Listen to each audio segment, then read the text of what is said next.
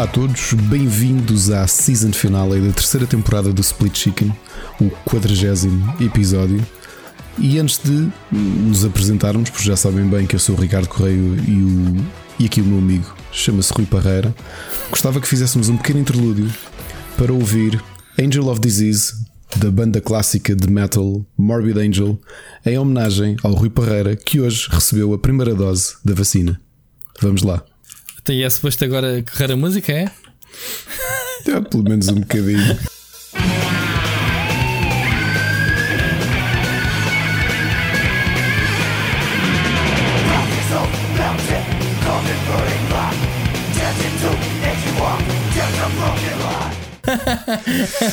Ganda Ricardo, eu não, eu, não, eu não conheço a música, mas já me vais dizer certeza. As coisas que tu inventas uh, no início que nem me preparas, uh, não respeitas os scripts, estás cada vez pior. Eu espero que tu venhas uh, para a quarta season, que venhas uh, um bocadinho mais atinado, quer dizer, porque não, não pode venho. ser, foi só bandalhar nesta, nestas não, três lembrei, Sabes o que é que foi? Quando, há bocado perguntei-te em off se já tinhas apanhado a primeira dose. Tu disseste que sim, eu pus-me a tentar lembrar-me de músicas de metal que eu conhecia quando era mais puto que falassem sobre doença. Então lembrei-me do Angel of Disease, dos Morbid Angel, e pronto, é homenagem a ti. Ok.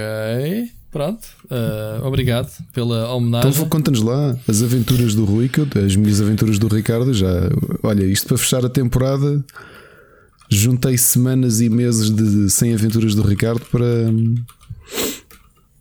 para, para condensar tudo aqui. Mas já, já conto.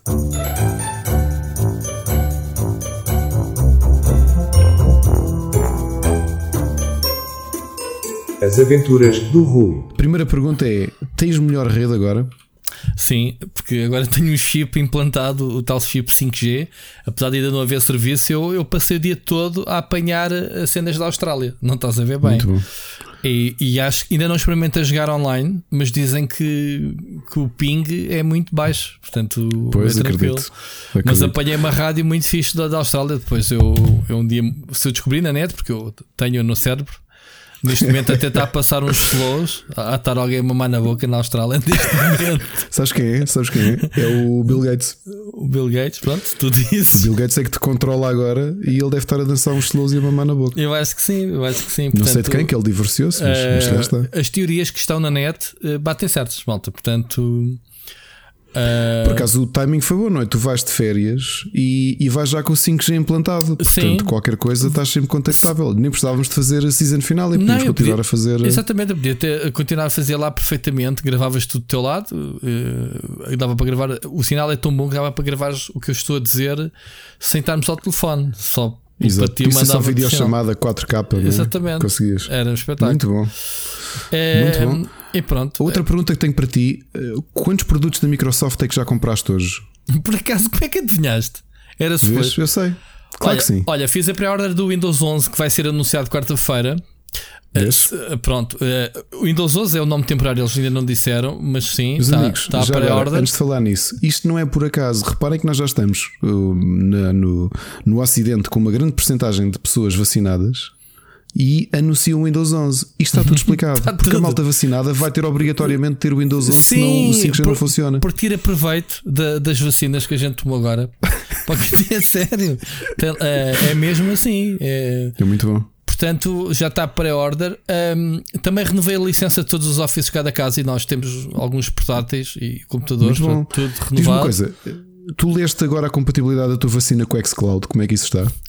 Está um espetáculo, é o que eu te estava a dizer. Eu estava, enquanto estava à espera para, para tomar a vacina, estive a jogar um bocadinho. E pá, disse-te uma coisa: era só lag, nem conseguia jogar e tive a mandar o telemóvel pela parede. Depois de ter tirado, depois quando saí de lá, entretanto vim para casa, cheguei a casa, experimentei, um, epá, e foi do caraças, mano. Aquilo sem lag, de fluidinho, epá, impecável. Estava a ver assim, ah, mas espera lá. Podias, ter aproveitado, podias ter aproveitado lá no centro de vacinação perguntar assim: está aqui alguém para apanhar a segunda dose? Porque assim ias para o pé dessa pessoa e tinhas boa rede. Não, porque isso, isso daí em Sli. Estás a ver? Duas pessoas juntas, aquilo mandava um power do caralho e daí disparava é. mísseis. Pois não sei como é, como é que havia de ser. Ah, mas pá, se tiveres mais perguntas, é, é fácil, mas é, é mesmo isso. Tens toda a reação, pá. É, é, é impressionante como as coisas que a gente lê na net batem certo. E, É verdade. e pronto. Só, só não bate certo aquilo que tu escreves nas redes sociais porque tu não acertas uma. É verdade. Não lês É na verdade. net as coisas. Não leio na net. E já agora aproveito para me retratar. O Gonçalo Carvalho andou a insistir e, e disse isso no áudio. Aparentemente eu disse astrólogos. Pois é, Eu já me chicoteei. Aliás, eu já vos vou falar as aventuras do Ricardo. Eu tenho, eu tenho tido umas das piores semanas dos últimos meses, se não do pior ano, e já vou ver porquê. E, e eu acho que isto deve ser uma espécie de. Se calhar foram os astrólogos que se juntaram e, e para, me, para me castigar de ter dito astrólogos em vez de astrónomos, que, que tive uma semana de. É season final e posso ser uma semana de merda. Tive uma semana de merda, essencialmente. Certo, certo, certo.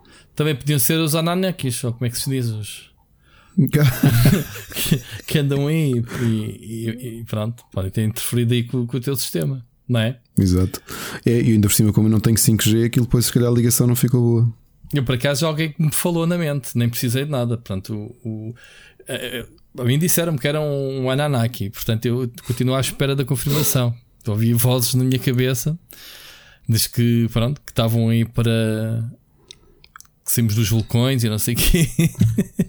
que a nossa origem. Bom, isto está, está uma, uma cena. Vamos cortar e começar tudo de novo, Ricardo, porque pronto. eh, ou então Foi, isto não, é capaz de ser dos melhores inícios de Foi, sempre. não foi? É O maior nonsense que alguma vez poderia haver. É, mas eh, se quiseres que eu. Mas estou Quando- muito contente de já teres uma dose da vacina, Rui, sinceramente. Sim, estou, estou pá, mesmo feliz por ti. tô- eu estou estou feliz pelas velhotas que eu conheci hoje eh, e, e elas estavam também contentes e rijas. E olha, vou- agora falando, falando um bocado mais a sério, ao bocado também estávamos a falar a sério, atenção.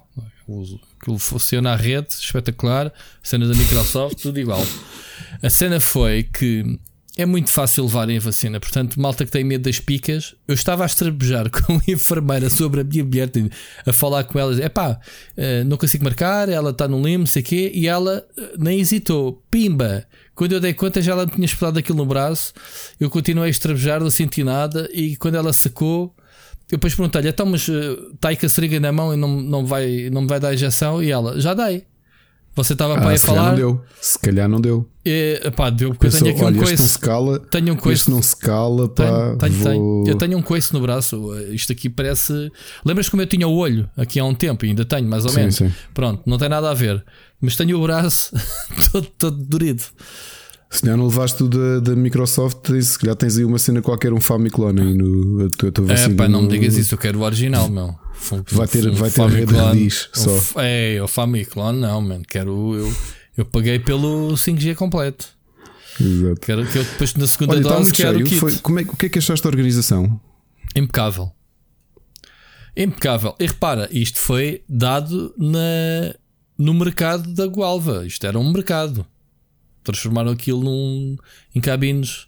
Em vez de ter a senhora da fruta, tinha uma enfermeira com seringas. Portanto, foi tranquilo. Cheguei lá, tive dois minutos à porta, uma senhora ou outra à minha frente, chamaram o meu nome, entrei lá para dentro, sentei numa cadeira à espera que me chamassem, preenchi o formulário, meti tudo não, já agora. Pergunto fazer montes de perguntas se alguma vez morreste e ressuscitaste, se, se tens al- al- algum membro da família ah, que tenha mudado de sexo, essas, perguntas para, para tomares a vacina. E hum, preenchi aquilo, passado dois minutos voltaram-me a chamar para meter à porta da, da cabine. A senhora que estava lá dentro levou a injeção, saiu, entrei. Pá, eu estive lá 15 minutos no processo Mas de tiveste a esperar a entrei. meia hora, não foi? A a Sim, depois de ter levado a injeção, fui para a sala de recobro que estavam lá os outros zombies todos à espera, meia hora. Exato. Para se colam Mas aí um já é fixe, já estava toda a gente com boa ligação. Sim, Não sim. fizeste uma partidinha de LOL, por exemplo? Por isso é que eu te estava a dizer, estavam todos em modo zombie, porque o pessoal basicamente entrou em modo, como é que se diz? Eh, stand-by, né?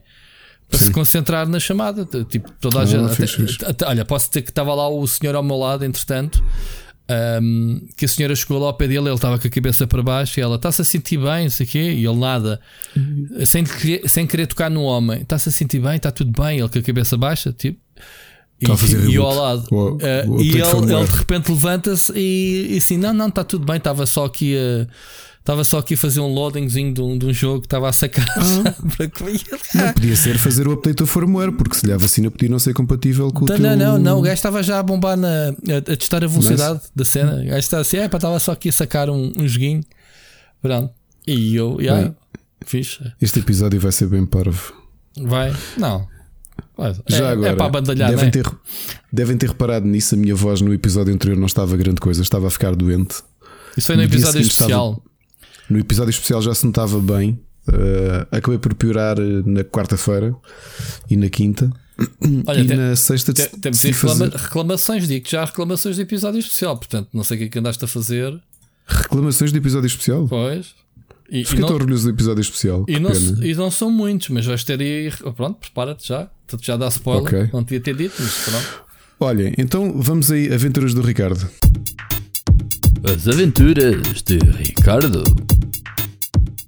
Então, é do IC, não é? Portanto, assumindo eu ligação ligada, hum, ligada hum, às minhas alergias e fui ficando pior. E na sexta-feira andava ali à noite com uma tosse seca e pensei, pá, mas vale contactar, fazer aqui uma chamada, uma videochamada pela Medis e ver o que é que, que, é que isto pode ser. E aí eu fazer uma videochamada e telefonam do colégio que o nosso filho mais novo estava com febre e queixava-se de dores de cabeça para nós irmos buscar. Quando a, quando a Ana lá chegou, teve logo que ligar para a Sud 24 porque o colégio pediu e marcaram, ver se marcavam um teste de Covid. Pronto. Ela chega com ele, eu faço a videochamada com a médica e ela, eu disse: pá, tu, tu sofres alergias e tudo isso. Tu- e ela disse: pá, como, como disse tosse, isso mais provável é ser alergia, mas o melhor é fazer teste de Covid. E eu, pumba. Então, sexta, passei para aí duas horas a tentar marcar, porque tu não imaginas a quantidade de sítios que estavam completamente à pinha para fazer teste de Covid. Vai-se lá saber porquê, não é? Se der porque estamos com mil e tal casos por, por dia, outra vez.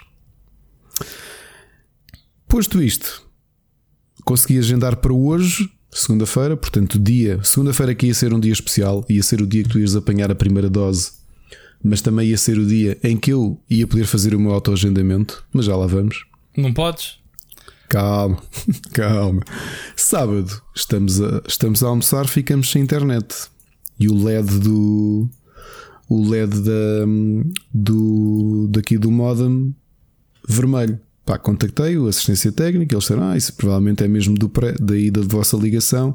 Vamos enviar alguém aí.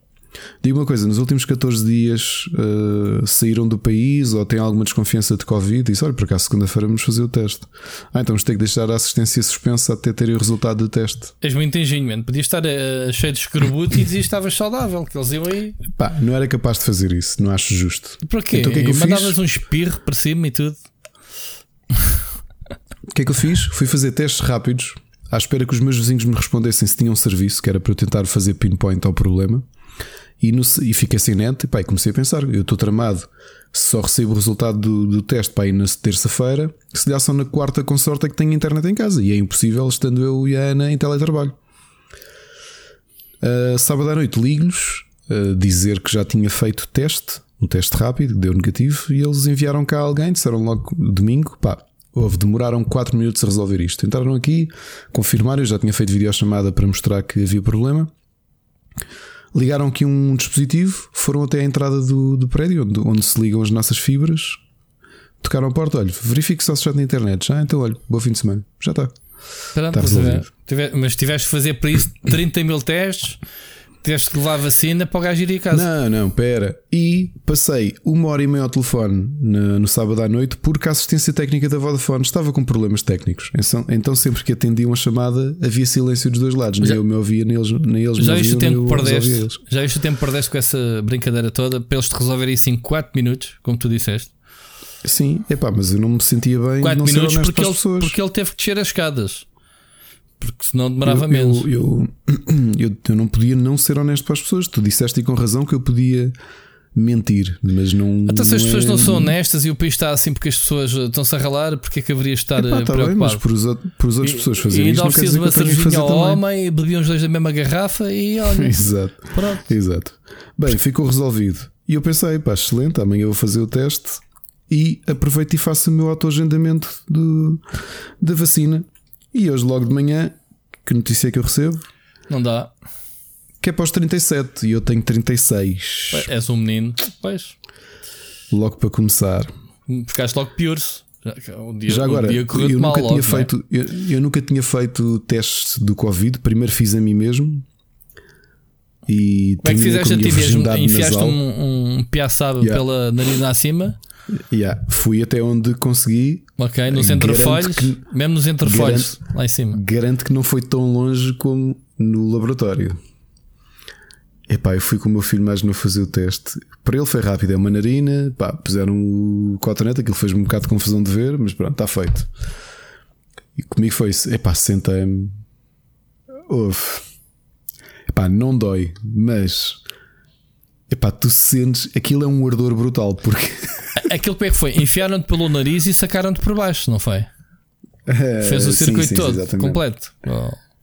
Epá, meteram, meteram o nariz até lá ao fundo, até tocar mesmo no fundo. Epá, e houve. Essa zona é Ouviste os clean-cleans dos. Não, por sentes tudo a arder. De, de, pois aquilo tem que esfregar, tem que dar umas voltas mesmo lá ao fundo a tocar na parede. Pois. Pois. E eu, bem, tu, quando tiram, estás logo com lágrimas nos olhos. Ah, e eu, tu já, não, não, agora tem que ser outra narina. E eu, respiro fundo. E ele, respiro pela boca que isso ajuda. E eu, ok. Há, há pessoal que fica logo curado depois de fazer esse teste. Não quer saber Olha, vou- mais vou-vos nada. dizer uma sensação que me- não sei. acho que há aqui pessoas, por exemplo, o João Machado, eu sei que nunca fez. Eu julgava que, não, que, que isto tudo ia passar e eu não ia fazer nenhum teste do Covid. Sabes qual é a sensação que eu sinto? Tu já te, tu já te aconteceu de certeza. Aliás, já, já aconteceu à minha frente. Estás a comer sushi e o pedaço que tu apanhaste levou com mais wasabi do que era suposto. certo. E pá, então levas aquele, parece que se nifaste É, como não com wasabi, está-se bem. Ah, pronto, mas, mas já me aconteceu várias vezes que é aquilo sobe-te pelo, pelo, pelo nariz adentro, vai-te até ao cérebro e, e fi- começas a chorar. Parece que lembras-te no. Dá, dá uma moca do cara se snifar o wasabi, digo já. Ai, qual é que era o filme do Van Damme que a luta final é no, no Coliseu? Po- pode ser o. Pode ser o. o coisa. O. Pode ser o. O Double Team. O Double Team? Ok. Double Team é Double que Team, ele tem sim. o irmão gêmeo, que é ele também, né? Pronto. Não, é com o Duplo Wesley Impact. Snipes. Duplo Impacto. É, é o inglês Whatever. o Double Team. Whatever. Certo. Que, que, que eles escondem-se atrás de uma máquina de Coca-Cola porque há, um, há uma, um túnel de chamas que atravessa aquilo tudo. É aquilo que tu sentes quando, quando comes mais wasabi do que devias, porque aquilo sobe-te até ao Claro. cérebro, tipo, parece um lança-chamas, mas é uma coisa de instantes. Epá, Le- o cotonete do lembra- teste lembras-te é daquela- essa sensação, mas prolongada. É que, é que sentes mesmo o ardor todo. E ainda tem lá, estás a sentir o cotonete na nuca. Lembras-te daquela moda da maluquice de, de- dos adolescentes a sniffarem cola? Sim, claro. Metiam um saco de plástico, cola e sniffavam aquilo. Agora é o wasabi. Metem o, em vez de comerem o wasabi, metem num saquinho e sniffam o wasabi. Ou então. Se dá um picantezinho no cérebro do caralho, como tu dizes. Ou então mesmo um cotonete do, Ou um cotonete, se calhar ainda mais. Houve, a sério, o ardor daquilo, eu, eu digo-te, eu acho que o, a sensação depois é pior do que o durante, porque o durante estás-te ali a aguentar para não fazer má figura, percebes? E no total são para aí uns 10 segundos que tu estás com, cotonete, com os cotonetes metidos no nariz. Se uma pinguinha assim, ou nem por isso. Mas quando termina, meu, estás todo, estás todo a arder E ainda por e cima, tens os a- chorar. ainda por cima aquela necessidade de fazer este rijo frente à enfermeira, não é? Não e o meu filho tinha feito aquilo, tinha feito aquilo. Quer dizer, o meu filho de 3 anos aguentou aquilo que nem um, que nem um herói. E o pai ia pôr-se ali a queixar-se, não? Ah, É sempre assim. É sempre assim. Mas agora, para fechar isto tudo, estava agora a jantar e o alarme do meu telemóvel toca. E eu, que raio, não tenho nenhuma reunião marcada para hoje. E olho, o que é que é? Lembrar que hoje era a data de em que foi reagendado o John Cleese no Coliseu e eu tinha deixado aquilo no calendário porque esqueci-me de apagar. E então? E olho para o ecrã, John Cleese, e eu, ah, ok. E foi cancelado, vês? Não, foi adiado para o ano que vem, portanto, Pronto. o homem cada vez mais velho. Sendo que a turnê, relembros, se chama O Come See Me Before I Die, Exato. Vamos ver. e, e pronto. Muito bem. Olha, antes de, de avançarmos, vamos só acabar. hum, só agradecer mais uma vez aos nossos patrons. Uh, temos o episódio especial que temos fartos de falar, que gravámos a semana passada.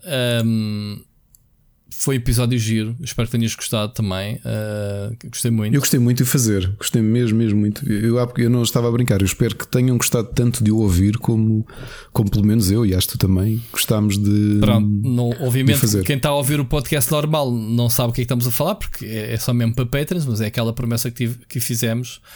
Uh, que os Patrons iam receber um, um mimo extra. Pronto, este é um deles. Uh, temos que combinar o próximo, provavelmente só vamos fazer eh, depois do vídeo de férias, portanto, vai atrasar mais um bocadinho. Não sabemos sequer o que é que vamos fazer ainda. Lá está, não tem que ser um tema, pode ser outra coisa qualquer. Um, vamos. Um, vamos ter ainda um passatempo, não é? Este, esta semana. Aliás, até ao fim, vamos anunciar o jogo e depois fazemos no último dia. Uh, se calhar até fazes tu o sorteio. Ricardo, uh, uhum. de uma forma qualquer, logo, logo vês. Sim, da mesma forma como temos feito ali no. Como, como tens feito, ok. Um, epá, pronto, e, e, agradecer, obviamente, todo o apoio que o pessoal tem, tem dado, um, não só, obviamente, nas mensagens que temos recebido nas redes sociais, mas também, obviamente, este mimo mostra que é o, o, os patents que decidiram então dar aquele passo seguinte. Um, então, e temos esta semana, se tu, tu, tu tiver, se tu tiver encaminhado, vamos ter o segundo um, episódio do uh, Super Finisher, Ricardo, certo? É verdade, é verdade. Ontem deu Hell in a Cell, eu uhum, já vi, uhum. tu vais ver amanhã. Ainda vou vê-lo, sim.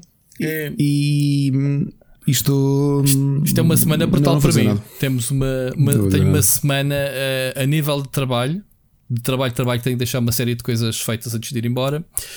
E a nível de conteúdos, podcasts, vídeos para o canal, vai ser três dias de loucura. Este fim de semana, como, como eu te disse, estive a gravar uma série de, de gameplays de, dos demos que têm saído. Tenho divertido imenso, mas já lá vamos depois, mais à frente falamos sobre isso. E vai ser uma semana cheia de trabalho daqui de conteúdos, tentar-me coordenar tudo, porque eu sexta-feira, por causa da bolha, vou-me pirar eh, para, para a casa que tinha alugado no Alentejo. Mas eh, se eu era para sair sábado, tive que adiantar um dia sexta-feira por causa de, de, Lisboa, fechar às 3 horas, não é? Para obras, e não me deixar sair depois daqui. Portanto, vai ser eh, complicado. Portanto, hum, deixa-me só aqui fazer uma, um agradecimento uh, especial a todos aqueles que têm nos apoiado, independentemente de, do tier. Portanto, estamos a falar do Tiago Santos, do Game Chest, do Ceifas, do Oscar Morgado, o Homem da Fruta, o Mocas, o Enzo Bolt, o Vasco Vicente, a Rita Ferreira, o Carlos Felipe, o Wolf, o Ricardo Moncacho, uh, o Luís Ribeiro, o Frederico Monteiro, o Bruno Carvalho. Portanto, todos os que nos têm acompanhado uh, ao ponto de epá, de haver até patronos que aumentam o tier porque sentem uh, que querem dar mais algum contributo. Epá, isso é muito, muito fixe de, de ver, é muito engraçado. Já agora, semana passada, Ricardo, lançaste o passatempo do hum, Ratchet Clank, certo? Uh, do jogo é PlayStation 5 saiu ao Ricardo Moncacho. Portanto, um abraço e espero que divirtas imenso com o jogo. Um, e isto nem sequer é o jogo do mês, certo? É um jogo bónus que surge. Portanto, a gente somos muito aborrecidos com estes passatempos. É pá, a gente, a gente define que tem que dar um jogo por mês naquele tier e damos uh, dois, não é? Portanto, é, é, és, és muito aborrecido. Uh, um surpresa e um, e um que não é surpresa. Não sei qual é o surpresa e qual não é, porque qual deles o melhor, certo? Um, Epá, e temos estes episódios que temos vindo a fazer e que queremos fazer mais. Vai haver provavelmente, o Ricardo ainda não sabe, vai haver novidades para a próxima season. Vai haver uma novidade que eu não vou anunciar já. Devia ter anunciado em off, Ricardo, esqueci-me. Mas vamos ter novidades no podcast. Oh, ou que são novidades até para mim. Ou, e mesmo para ti, portanto é mesmo assim. Podias ter sido tu a arranjar alguma novidade, neste caso fui eu. Vamos ter uma surpresa que acho que vão gostar. e portanto, como as coisas ainda não estão alinhavadas, ainda não vou anunciar. Uh, Vou-te só contar a ti, Ricardo, em off, que é para não, obviamente não causar aqui expectativas que depois possam não, não cumprir. Ok? Uh, portanto, vamos ver. Vamos ver o futuro. Este podcast acho que vai ter um, cada vez mais um futuro risonho. Temos também, já agora fica aqui um TPC para o Ricardo. Uh, e já houve pessoas, mensagens privadas, Ricardo, Miguel, que estão a perguntar pelo merchandising. Portanto, vais aproveitar este, esta pausa, vais tratar disso que era, era teu pelouro. É verdade. É verdade. e pronto, fica aqui estas promessas de, no que diz respeito ao Patreon e o apoio do pessoal. Não sei se queres abrir este podcast com, com o magnífico jogo de Portugal-Alemanha, já que falámos a semana passada do europeu, uh, grandes euforias que tínhamos no primeiro jogo que ganhámos contra a Hungria. Estava papado e depois levamos um banho de bola da Alemanha. Ricardo, que isto foi, foi impressionante, não é? Viste o jogo? Vi o jogo, uh, vi o jogo. Aliás, eu tive de ir à casa dos meus sogros ver o jogo, fiquei sem internet. Ficaste, e, portanto, yeah. no, no mundo em que nós, Yeah. nós vivemos, não há internet, não há nada. não há Ficamos internet, vais para casa. Antigamente, quando eu estava na escola, não havia água ou luz, íamos para casa. Não havia aulas. Neste caso, não tens internet Eh, em casa nada. e sei lá. E, Não tens internet na escola, vais para casa também. Portanto, não Exato. pode ser a nossa dependência. E E fomos, então- fomos lá ver o jogo. Eh, epá, eu continuo a achar a mesma coisa que sempre achei. O Fernando Santos é um, é um treinador fraquíssimo. É, é um treinador. É aquele tipo que, sem querer, sem perceber bem como, foi campeão da Europa. Pá, mas ele também foi E- sem querer campeão pelo Porto, né? Ahm, Epá, eu, eu acho que. Eu, eu já tinha lido umas, uns artigos de ex-jogadores. Do ex-jogadores que foram treinados pelo Fernando Santos que dizem que ele mesmo no balneário os comentários são coisas muito generalistas. Que é vá pessoal, agora vocês sabem a vossa magia, vá, vocês sabem aquilo que têm para fazer, aquilo que vocês sabem e tal, vão lá para dentro e façam isso. Porque é assim, Pá, eu não estou aqui para vos ensinar a jogar à bola. Vocês foram selecionados é porque são os maiores. Portanto, vão, vão lá para dentro e ganhem esta porcaria. o, o- o- eu, eu, obviamente tenho falado muito de futebol com o Mocas. Para quem me segue nas redes, eh, eu não percebo, caso não tenham percebido, eu não sou grande entendedor de futebol. Os meus posts, a maioria, são mesmo para pôr pessoas a arder umas com as outras. És um troll, pois. E é, e é brutal essa parte. Mas em relação a Portugal, eu posso não perceber muito de futebol, mas eu acho que o Fernando Santos também não. Porque só pensar aqui numa coisa se faz sentido ou não do ponto de vista estratégico. E agora estou a pôr-me não como entendedor de futebol, mas como pessoa que joga jogos de estratégia. E vamos olhar o futebol como um jogo, de um jogo de estratégia. Tens um determinado número de peças e tens de as dispor no, no tabuleiro. Porquê que esta pessoa joga contra a Alemanha e contra a Hungria, que são eh, equipas completamente diferentes, em que os jogos estavam a correr de forma completamente diferente, e joga um com o mesmo 11 titular, dois com as mesmas substituições, sem tirar nem pôr, quase ao minuto certinho. Pá, porque. Ou seja, n- no jogo que estás a ganhar, fazes Porque a equipa- estas a substituições. No equipa, jogo que estás a ganha, perder. não, a equipa que ganha não mexe, eu sempre ouvi dizer. E, eu acho que isso não é bem assim. Opá, eh, corrijam-me se eu estiver errado, mas eu sempre ouvi dizer: equipa que ganha não mexe. Pronto. Ganhámos 3 Eu a acho que Hungria, se- dava para ganhar seja- pelo menos um 0 e tal a Alemanha com a mesma equipa. Ou não? se calhar não. Estou a gozar, meu. Siga. E então? Epá, é que- Eu depois não- temos esta, perceber, esta, porque- esta Porque a mania. realidade é esta. Eu acho que tu nunca tiveste, no total, um- uma, uma seleção tão boa. Porque podes dizer o tempo do Figo e o tempo do Rui Costa eram bons, mas o, o a decalagem que existia entre os jogadores de topo, o Figo, o Rui Costa e outros, e o restante era muito grande. Aqui tens mesmo jogadores muito, muito, muito, muito bons a jogar eh, em vários campeonatos do, do Vários, mundo. epá. vários campeões de vários campeonatos. Vários campeões, Campeões de de vários França, campeonatos, campeões seja, de aquilo Inglaterra, campeões de Espanha, de Portugal também. Portugal, claro. Desculpa. claro, claro. Não, mas, mas nem estou a dizer pelos jogadores do Sporting, porque houve lá, vendo aquele que foi o melhor marcador do campeonato português, que foi o, o, hum, o Pote, que é jogador do Sporting, eu acho que ele não tem espaço numa seleção. Sim, epá, e, e, e, meter o William Carvalho também do Sporting, não se percebe, man. Não se Já percebe. não é do Sporting, mas eu, Pronto, eu mas acho que ele está não faz sentido quando. Eu, eu acho que não. Houve lá a mesma coisa, quer dizer, o, o- eu não percebo como é que o João Moutinho ainda é chamado à seleção. Eu acho que ele já foi um excelente jogador. Que ele era a maçã, altura. era a maçã podre, é é isso. Mas não é por isso, houve mesmo na fase em que Porque eu ele não bate tenho bem, esses ele, ba- ele bate bem. Ele- tu bates bem, tu bates Ele bem. bate bem. E há que a música agora licenciada do Bates Bem, ele teve que ir. Anda a bater, tu bates bem. Anda a bater, tu bates bem, anda a bater, tu bates bem, anda a bater, tu bates bem, anda a bater, tu bates bem. Senão a música não fazia sentido.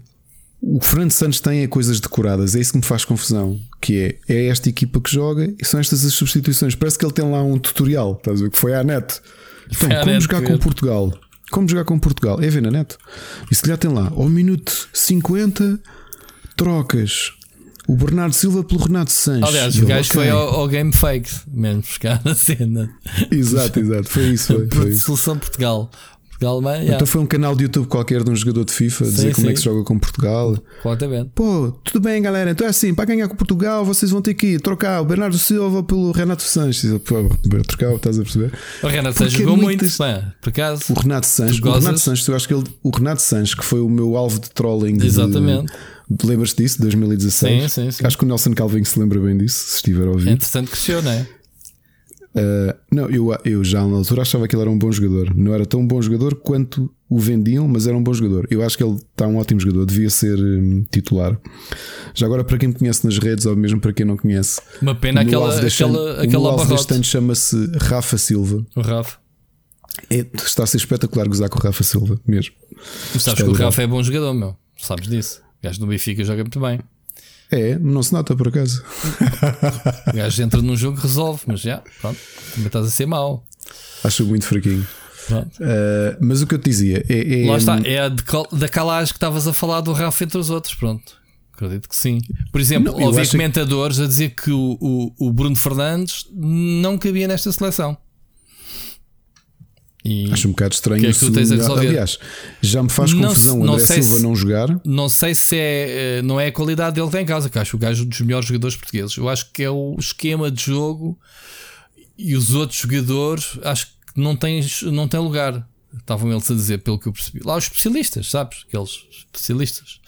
Ma- Mas, ó, Rui, mas faz-me confusão. É, é aquilo que eu te dizia: é que tu tens neste momento, era isso tu- exatamente o que disseste, que é os campeões de vários campeonatos da Europa. Jogadores excelentes. O André Silva, que foi o melhor marcador da, da, da equipa Mas dele, lá, um estes excelente jogadores não precisariam de um treinador, man. E, portanto, não podemos estar Não, a isso, dizer. isso não parece assim. Epá, Não- se eu te disser que eu acho que tu tiveste, e, e tu lembras-te disso no passado, especialmente no europeu e até na fase de apuramento, tu tens jogos em que notas a malta toda gosta de falar mal do Ronaldo. Há muita gente que gosta de falar mal do Ronaldo, mas tu tens jogos em que tu ganhas porque se nota que é literalmente ele que quer levar aquilo às costas. Claro. Que é, agora é para ganhar. E ele ainda está em, fo- em forma, porque ele teve aí outros campeonatos em que se lesionou e basicamente estava corpo presente Pá, no. A malta estava a comentar, não viste nesta arrancada que ele teve, que teve 32 km por É hora aos ridículo. 36 É anos. ridículo. O homem corta a bola na defesa e vai marcar E o gol. É pá, não, Exato. não há, não 97, 97 metros em 32 km por há, hora. não há, não há, do- eh, não há na história um gajo com esta idade, quando já se dizia aqui há um, há uns, há um par de anos. Que ele ia encostar as chuteiras. Não, não, não, que ele já se estava a poupar, ou seja, as arrancadas dele era quando era necessário e, já se notava que ele não, não se punha com fintinhas para se proteger também. Olha, quem nos dera em Portugal haver um jogador da, da qualidade dele a jogar. Não, estou a dizer que se falava nisso há uns anos, parece que ele está a Eu ficar sei, melhor, ainda está a ficar melhor. Ah, Eu acho que o, Ronaldo não há hipótese. Eh, Agora, faz-me confusão estarmos dependentes de uma vitória contra a França Eh, e, e Com o nosso historial. com o nosso historial que temos, enquanto a França, a França não nos vai dar hipótese. Se a Alemanha, a Alemanha pôs-nos no sítio, é que a Alemanha demos um banho de bola. A gente teve um azar do caraças, marcámos dois gols na própria baliza. É pá, mas se nós não os metêssemos lá dentro, eram eles que os metiam. Olha, eu estava a comentar isto com o meu sogro. É curioso é que Portugal, tu tens nomes muito sonantes. Não é só o Ronaldo, tens outros nomes sonantes, não é? De vários campeonatos. O Claro. Bruno Fernandes, o Diogo Jota, o André Silva, O Rafa, o próprio Renato, o Rafa, LOL. Ah, o Pepe. Já agora, O Pepe é o- gosto é uma Pepe máquina do pessoa. Eu não gosto do Pepe homem. enquanto pessoa. Não, mas é é- de longe um dos melhores jogadores da seleção portuguesa. Yeah, yeah. Não dá hipóteses. Yeah. Não dá hipóteses. Ah, e a Alemanha não é assim. Eu olho para aqueles jogadores, posso não ser entendido de fui futebol, mas não, não tem assim nenhum jogador que eu diga, "Epá, Pois, este jogador é o. Nós, Mas nós eles são uma o- equipa. nós somos, sofremos o primeiro gol quando o Pepe saiu do jogo. O Pepe esteve fora e foi aí que, marcámos, que eles marcaram o gol, acho eu.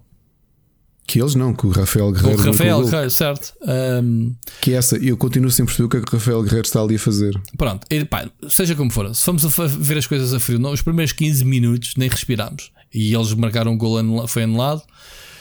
Podia ter começado logo ali uma tareia, que coisa. Lá conseguimos fazer um chega para lá com aquele gol do, do Ronaldo, ahm, golão do Caraças.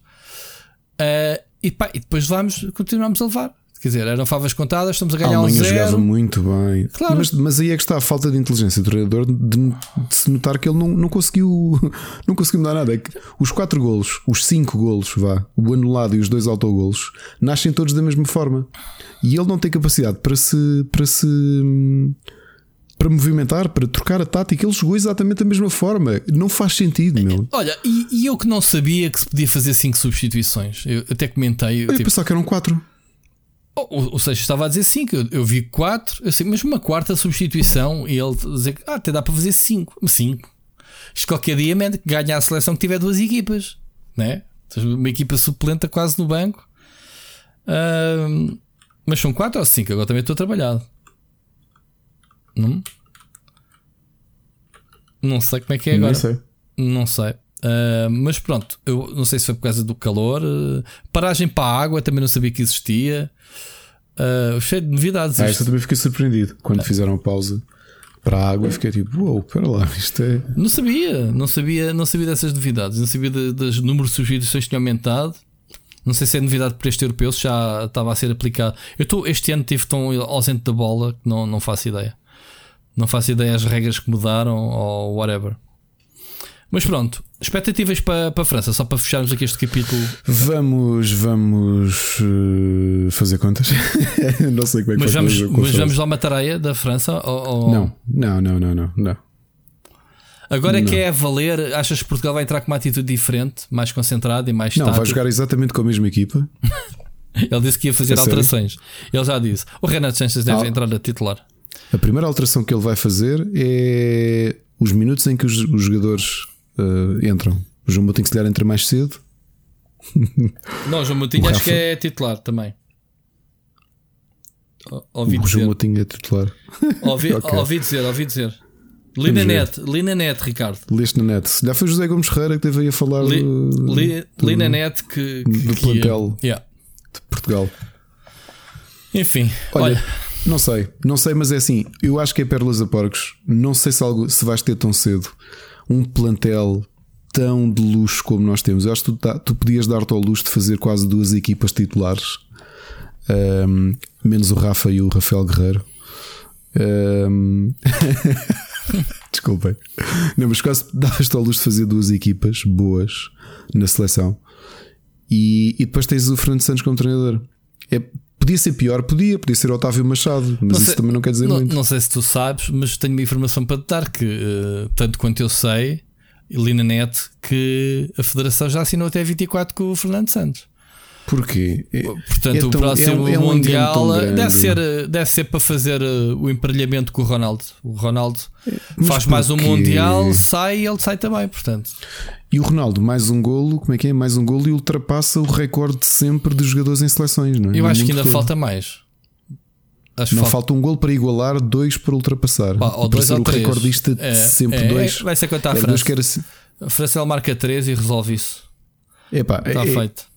é que é um jogador impressionante. É, é sério. Eu sei que há tanta gente que o detesta, há tanta gente que, que o critica, mas como jogador de futebol é impressionante, meu. Eu acho que ele é mesmo impressionante. A vontade de ganhar, o profissionalismo dele é. é... Eu até dizia isto ao Mocas. Eu adoro, o- eu adoro o Figo como jogador, não como pessoa. Mas mesmo na fase em que a seleção era capita- capitaneada pelo Figo, eu acho que ele nunca teve, a- nunca, nunca teve a entrega à seleção como o Ronaldo tem. O Ronaldo quer mesmo títulos com a, com a seleção. Não é que o Figo não quisesse, mas estás a perceber? É diferente. Ele se calhar não se expunha a uma lesão que pudesse prejudicar a carreira dele eh, só para fazer uma jogada. hum, Estás a perceber? Eh, o Cristiano, eu acho que é aquele de pá, se for para deixar ali o sangue na- na- no campo, deixa, estás a perceber? Uhum, uhum. Muito bem. Olha, vamos, vamos avançar, vamos, vamos para as notícias da semana, que não são assim. Acabou a E3 e de repente, pronto, agora há aqui um vácuo, um vazio.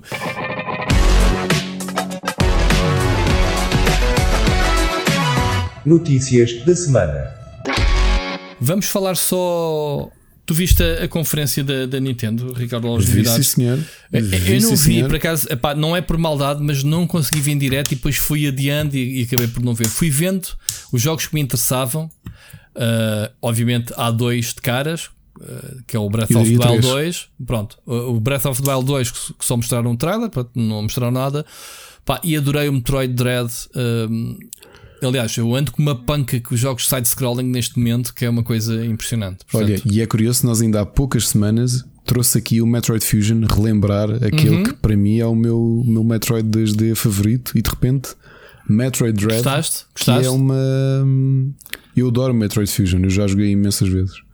E este Metroid Dread, como é uma sequela, é pá, estou mais do que Opa, entusiasmado. não é só uma sequela, como é um jogo, pelo que eu li na net, lá está, eu leio as coisas na net, ao contrário de ti, ah, que lês na bola de cristal. Ahm, aquilo que eu li foi que este jogo está a ser feito e engavetado já várias vezes. Já era para ter sido na DS. Sabias dessa? Ah, este jogo está a ser feito porque na, na altura não havia capacidade técnica para, para oferecer a visão que. Como é que se chama o produtor? Não, não sei o- a visão dele para, para este episódio. O que é engraçado é que o jogo foi entregue aos espanhóis da Mercury Steam que, que tem uma que já tinham experiência. feito um bom Lord of Shadows. Fizeram, fizeram Lord of Shadows, mas isso foi a sequela do, do Castlevania eh, muito moderna, muito bem feita. E depois Sim, fizeram. eles tinham, feito, eles tinham feito a versão, A vers- uma a- versão a- exclusiva para 3DS. É, exatamente, a versão Mirror of Fate. 2D, o Mirror of Fate, espetacular. Mas depois fizeram também o remake do primeiro. ehm, Uhum. do primeiro Metroid, eh, que foi agora o último, que saiu agora para, a- para, para a Switch, Para não, para, 3DS. para a 3DS, desculpa, Sim. eh, que está espetacular. Uhum. Pronto, ganharam um prémio de continuar o trabalho deles e fazer este Metroid 5. A, a cena curiosa, isto é um Metroid totalmente diferente. Sabes a premissa do jogo, eh, percebeste? Isto é um, é, é um jogo tipo o Alien Isolation e o Bioshock 2. Tu vais ter um inimigo, Dread, atrás de ti a aventura toda e tu não podes matar. E, ou seja, o jogo vai te impor um ritmo muito diferente. Uma coisa é tu estás ali a explorar as cenas para a frente e para trás. Outra é como é que vamos enquadrar eh, partes do jogo, se, se não o jogo todo, em que tens um inimigo atrás de ti que tu não consegues matar e tens que andar sempre a fugir dele. Portanto, jogos que é muito dado a becos sem saída, a sítios onde não tens a habilidade para avançar, não avanças e tens um gajo atrás de ti a estressar-te, vai ser curioso ver, hum, não é? ver finalmente um. Ou finalmente vai ser o primeiro jogo em que tu vais ter hum, um. Um elemento de stealth, que era uma coisa que não me lembro até hoje de, de ter havido. Uhum. E é curioso como é que tu estás, essencialmente, há 19 anos para receber uma sequela de, de série principal de Metroid e Já- finalmente está aí. Já são. O, o 4 saiu há 19 anos? Mas esse não conta, esse é um spin-off. Qual era? O Fusion foi o último Metroid principal que saiu. Que é o, tal, que é o 4. Não, isso é o Prime. Prime é uma série à parte, Tá um bem. spin-off. O- ah, o- deram o número 4 ao Metroid Prime, é isso? E depois Não. perde. não, não, não, não, não. O Metroid Prime. Então, o que é que tu tens de Metroid? Tens o, o Metroid, o Metroid 2, o Super Metroid e o Fusion. Tens quatro, né? O Fusion é o quarto. O Dread há de ser o quinto. Ah, ok. E depois tens O Prime, o Prime, 1, 2, 3. O Other M, que acho que faz parte da, da série original. Eu até o comprei há 3 anos para o disco para Wii, estava baratíssimo. Acho que comprei por 3,5€. Comprei o jogo Uh, e comprei a trilogia do Metroid Prime também para o Wii. Mas esse, esse, foi Metroid, o Other M não é porrada, não foi feito pela Team Ninja, para aí. Foi feito pelo Team Ninja, exatamente. Foi? Ok. Mas, sim, mas está ligado a. É, é quase um, é um spin-off da série original, não, não, não está dentro do Metroid Prime. Este Metroid Prime, o, o 4, aquele que está. hum, que vai ser refeito agora, não é? Uh, Sim, mas espera lá, eu sei distinguir o Metroid do Metroid Prime. Eu sei que vai ser o Metroid Prime 4. Este é o Metroid, eh, Metroid que seria Cinco. o 5. Que eles até É no cinco. trailer têm o cuidado de meter lá o 5. Sim, Então tu estás sim. a dizer que o Metroid 4 é o Fusion. Exatamente. Dentro sim. desta lógica. Pronto, era isso. Sim. Metroid, Metroid E é um 2. Return of Samus, o Super Metroid, Não. o Metroid Fusion e agora o. É um jogão, é um jogão que está, é um jogão que está fechado na, na- no Game Boy Advance, que, que ainda saiu para a Virtual Console no 3DS e mais nada. E no Wii U. Mas o Metroid Fusion é tão bom, tão bom, tão bom, a sério. É, é- é que é mesmo, mesmo muito bom. Estou com altas expectativas. Olha, fiquei felicíssimo com este anúncio na. Na- Eu joguei o Metroid Pinball, sabias? Gostaste? Pim, pim, já não me lembro. Já me não joguei. Mas, mas faz todo sentido. Ela transforma-se em esfera e é a esfera que vais andar a pimpar. Pim, pim, pim. Olha, depois uma novidade, tu não incluíste aqui na tua lista de jogos que de, de destaque na E3 da Nintendo, mas o remake dos Advance Wars não era aquilo que eu queria. O que eu queria era mesmo Não é uma série Advance que me Wars. diga alguma coisa. Eu não meti destaques nenhum, eu meti dois dos que me chamaram mesmo a atenção. Aliás, meti três, E- que já lá vamos, que é o Pokémon uh, Unite. Mas uh, não é aquilo que eu queria. Eu- já tínhamos falado aqui que já saíram alguns jogos indie que, hum, que vieram um bocadinho servir de sequelas espirituais ao Advance Wars, porque o tom é completamente diferente de, do Fire Emblem. Eu até já, já aqui disse com, com alguma heresia para algumas pessoas que eu sou mais sou ainda mais fã da série Advance Wars do que Fire Emblem. Que Eh, tinhas dito isso? Sim. Já, Mas já, não, já, não era o que tu querias um capítulo original e não os remakes. Eu queria um original, aliás, já estou farto de pedir que a Intelligent Systems pare de fazer Fire Emblems, que a Nintendo lhes permita eh, e- e pôr aqui um intervalozinho e poderem, e poderem ir fazer um, um Advance Wars, que é uma coisa que não vai acontecer tão cedo. Quer dizer, eles andam aqui entre o Paper Mario e o Fire Emblem e não me parece que saiam daqui. Uh, a única boa novidade no meio disto tudo, deste remake, para além do próprio remake, ou seja, vai ser a oportunidade de algumas pessoas poderem jogar estes dois jogos brutais, o Advance Wars e o Advance Wars mas, 2, que mas são remakes completos, eh, ou seja, eh, o jogo trazido para a atualidade, certo? Sim, vai ser um reboot mesmo. Uhum. Mas a empresa que está associada, para mim, é logo um selo de qualidade, Qual é? porque é o Way Forward. Ok. Para quem não se lembra, uh, os autores do Shantai. Uhum. E portanto tem já aqui um selo de. Aliás, garantidamente foi o. Quer dizer, em termos de animação e de história, eles já fizeram algum, algum jogo de, de estratégia por turnos? Ou as regras aí estão ditadas, eles só têm que replicar o que já foi sim, feito? eu acho que, sim, eu acho que eles vão repetir as missões e tudo, até porque as missões do Advance Wars são muito emblemáticas. E vês pelo trailer já o traço característico das animações deles, né? Sim, Personagens sim, e sim. isso. Pronto, já percebi. Aliás, eles têm tido, têm tido esta. Têm tido este aval. Relembro que no Bloodstained, o. hum, Ai, como é que ele se chama? O Ita. O Igarashi. Quando estava com dificuldades no visual que, que a coisa estava a ficar, o que é que ele fez? Foi buscar o Way Forward para ajudar. Foram eles que revolucionaram a imagem do, do Bloodstained, que estava com muito pior aspecto antes. River City, o River City Girls, que vai ter agora a sequela, também foram eles que, que foram convidados a fazer. Portanto, obviamente que isto é aqui uma empresa que, que tem algum pedigree. Foram eles que fizeram o remaster do DuckTales, da Capcom. Mas uh, houve uma coisa: Eh, a WayForward contrata uh, aquele estúdio de animação para fazer os, os full motions e os personagens. Sim, mas tem sim, mas eles têm, eh, têm o seu pedigree. Os jogos da Shantai, é verdade, nós falámos aqui o último que tanto eu como tu gostámos muito. Mas ehm, eles também souberam dar o salto a trazer um estúdio de animação para, para ajudar. Pá. Porque, por exemplo, eu estive a jogar no outro dia o primeiro, porque tenho a- o Collection para, para PC. E pá, aquilo já é assim uma coisa muito desatualizada, já não tem nada a ver do ponto de vista de, de jogo. Era um jogo de Game Boy Color, era um platformer. Percebes? Muito, muito. Não vou dizer fraco, mas a milhas de, de, do Metroidvania que o jogo agora é. Olha, eu estou muito contente de ser a Way Forward a fazer isto, sinceramente. Mesmo, mesmo muito contente. Muito bem. Muito contente, até porque não esquecer que a série Wars, desde, desde o. Desde o Wii que não tem nada, e mesmo assim aquilo que tivemos foi um spin-off, o Battalion Wars, que não era a mesma coisa. Uh, portanto, oficialmente desde, desde DS, desde 2008 ou 2009, que não temos um Advance Wars. Tá bem, mas E- tiveste outras coisinhas, Ricardo. Não podes ter tudo, meu. Tens, tens que. Pronto.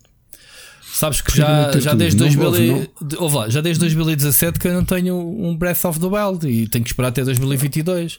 E Ouve quando lá, sair já não- são 5 anos, caraças. Já Quer viste? dizer, não posso vacinar hoje. não, não posso vacinar, não, posso fazer um autoagendamento e não tenho o Advance Wars novo. Pá, bolas. Caraças. O, o, o Siri também diz isso, mas no caso dele, ele diz que não tem pro. Como é que se chama o. Ele então está desgraçado. Como é que se chama o jogo de carros? De carros, de O naves? R-Type. O R-Type, ele está sempre a pedir um R-Type. Não é o R-Type, caraças. Ah, o F-Zero. O F-Zero. Pois Cap- é, tá o Captain o. Falcon. O Pá, ele é que tem que estar chateado com a Nintendo, não és tu, com o Advance Wars, caraças. Ele é que está a esperar 30 anos do novo, do novo jogo. Mas pronto. Enfim, é avançado. Olha, diz-me uma coisa: Pokémon Unite, uh, diz-te alguma coisa? Uh, vais deixar de jogar LOL para jogares uh, Não. MOBA com Pokémons? Não. O que é que tu achaste de- da, da apresentação do jogo? Eu acho que o jogo eventualmente há de ter sucesso por razões óbvias. Porque é Pokémon, ah, não sei, mas acho que não vai sequer beliscar o beliscar os MOBAs já, já instalados. Não sei, olha que eles, eles têm aqui um potencial muito grande eh, de vender Pokémons, Seasons e, e gerações, eh, tudo num boba. Portanto, dinheiro vai fazer de certeza. Vamos ver. Equipas de 5 jogadores, para quem não conhece, eh, não viu a revelação, ahm, vai ter uma coisa que me agradou que é vários cenários diferentes, portanto, vários estádios diferentes, e cada estádio vai ter as suas próprias regras. Isso faz-me lembrar o Heroes of the Storm, que variava os objetivos eh, mediante o mapa, e acho que isso era, era excelente para não ser sempre a mesma coisa, sempre ir eh, derrotar a base do inimigo, whatever. E então, mais coisas. Ahm, Uh, vais ter Pokémons que tens coletado os inimigos, mas também uh, selvagens no mapa, Sim. portanto, deve ser os A jungle. os, jungles, É, jungle. essas coisas. Uh, que é que, que é que há mais? O que me pareceu do jogo é que o, o, para onde Níveis- eles estão a apontar é precisamente para o nível de dificuldade do Heroes of the Storm. Portanto, é um jogo de entrada. Uhum.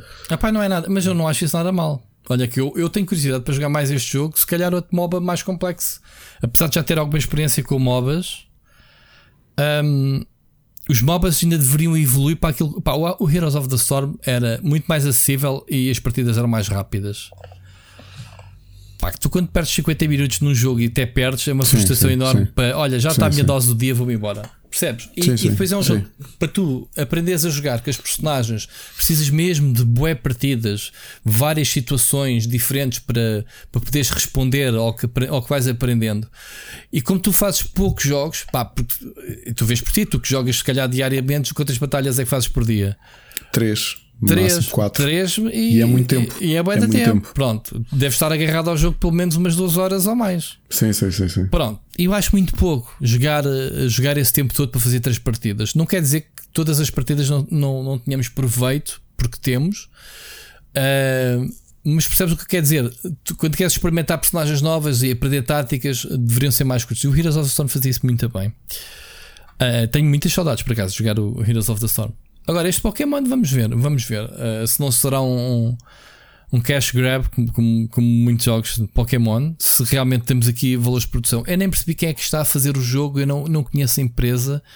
Eu li que é a Timmy Studios Group. Eu nem sei, sinceramente, eu não sei quem é este. Que experiência que eles têm para trás em termos de MOBA deveria, deveria de ter visto.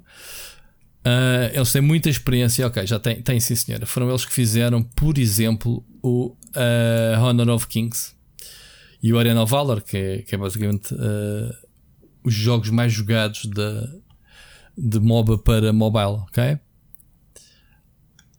Portanto, eles têm, têm montes de jogos, senhora, mais para telemóveis. Pronto, lá está. O jogo vai ser para telemóvel e vai ser para telemóvel e para, para a Switch. Portanto, vai ser primeiro para a Switch, depois para telemóvel. Vai ser, eh, vai ser crossplay. Portanto, o que é fixe? Olha, foram eles que fizeram Call of Duty Mobile. Portanto, já. Sucesso não lhes falta nas mãos. Porque estes jogos têm sido. Se bem que Call of Duty Mobile não tem nada a ver com MOBAs, mas estou a falar em termos de experiência de, de grandes hits. Eu que não conhecia na empresa de nenhum lado, porque é chinesa, lá está. Ahm, muito bem. Mais coisas de, daqui. Tens mais alguma novidade que queres destacar? Não, não me lembro de. Ou tens um Wario novo? Tu gostas do, do Wario? Ah, pois é, pois é. São boas notícias. Eu, eu gosto bastante dos Warios. Achei o Wario, o WarioWare da Wii U genial. Tinha jogos completamente geniais e tenho pena que eles te, ele tenha ficado ali naquele.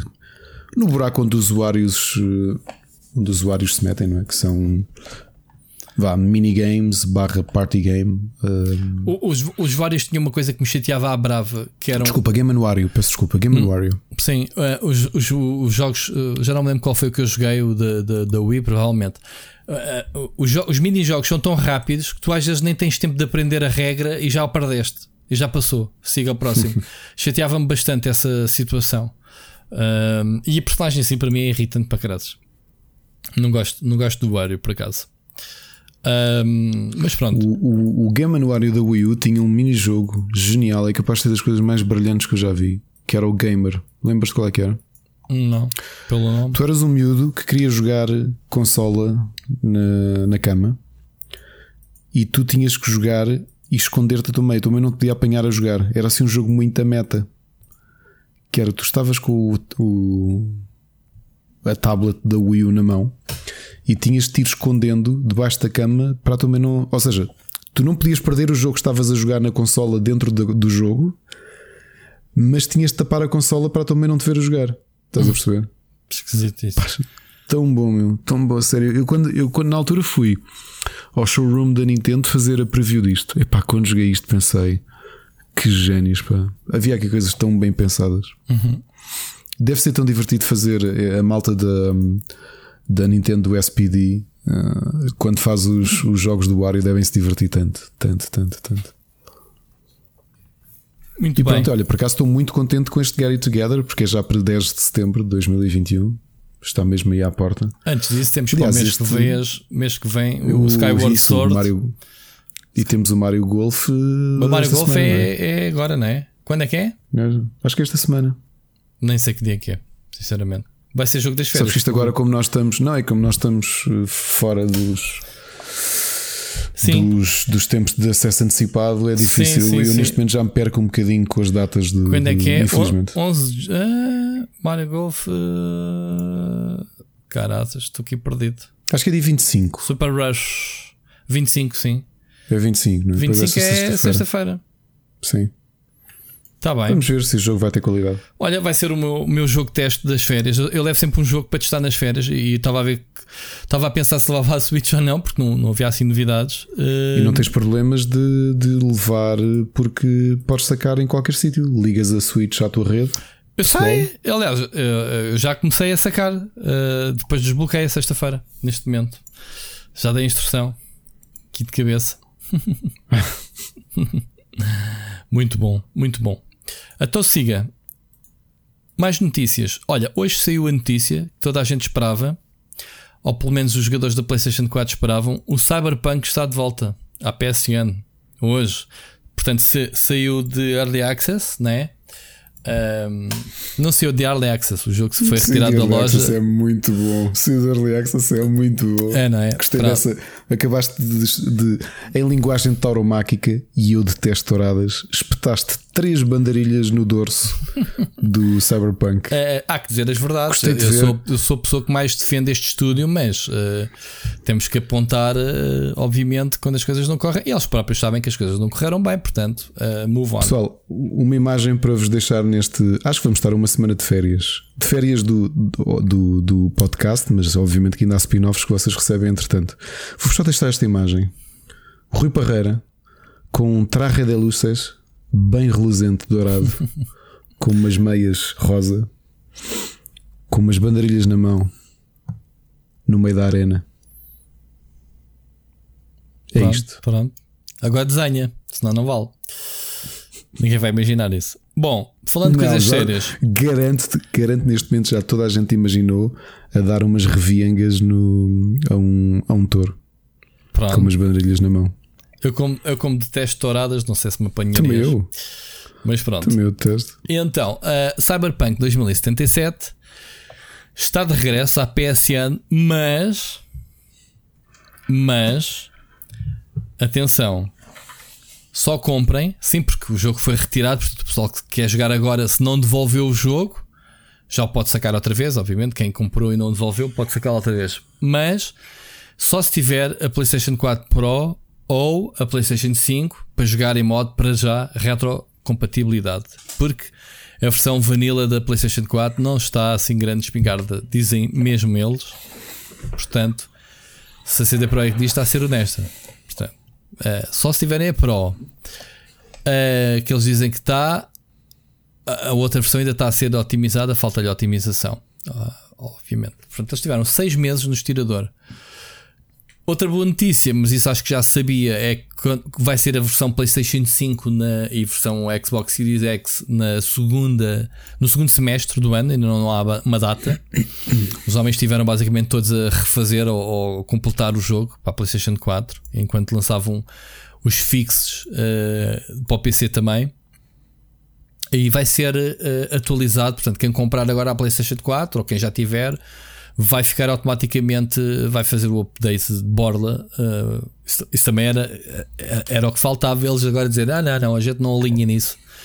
Quem comprar a PlayStation 4, depois também, se quiser jogar na PlayStation 5, tem que comprar a versão PlayStation 5. E não podemos ser velhacos porque a gente sabe que a CD Projekt é generosa. No, no Witcher 3 venderam dois DLCs, mas ofereceram aí 14 mini DLCs, mas ofereceram muita coisa às pessoas. Ahm, e eles agora precisam, obviamente, reconquistar o, o público porque pronto, eles estão um bocadinho mal vistos. E vamos ver. Será que, pergunta que eu te faço, Ricardo, será que vamos ter Cyberpunk como grande jogo do ano no Game Awards em dezembro? Não. Não, não porque o jogo saiu agora este ano outra vez para a PlayStation 4 e PlayStation 5, mas porque ele já saiu fora, já saiu fora dos timings, porque o jogo saiu em dezembro, né, ao fim de novembro, já tinha, já tinha acontecido o, Game Awards. Achas que ainda vamos ter o. Achas que há espaço para o Vitor Antunes meter o Cyberpunk como jogo do ano? Não. Não? E se, e se ele receber umas notas para ter lá o jogo? Porque lá é um business, não é?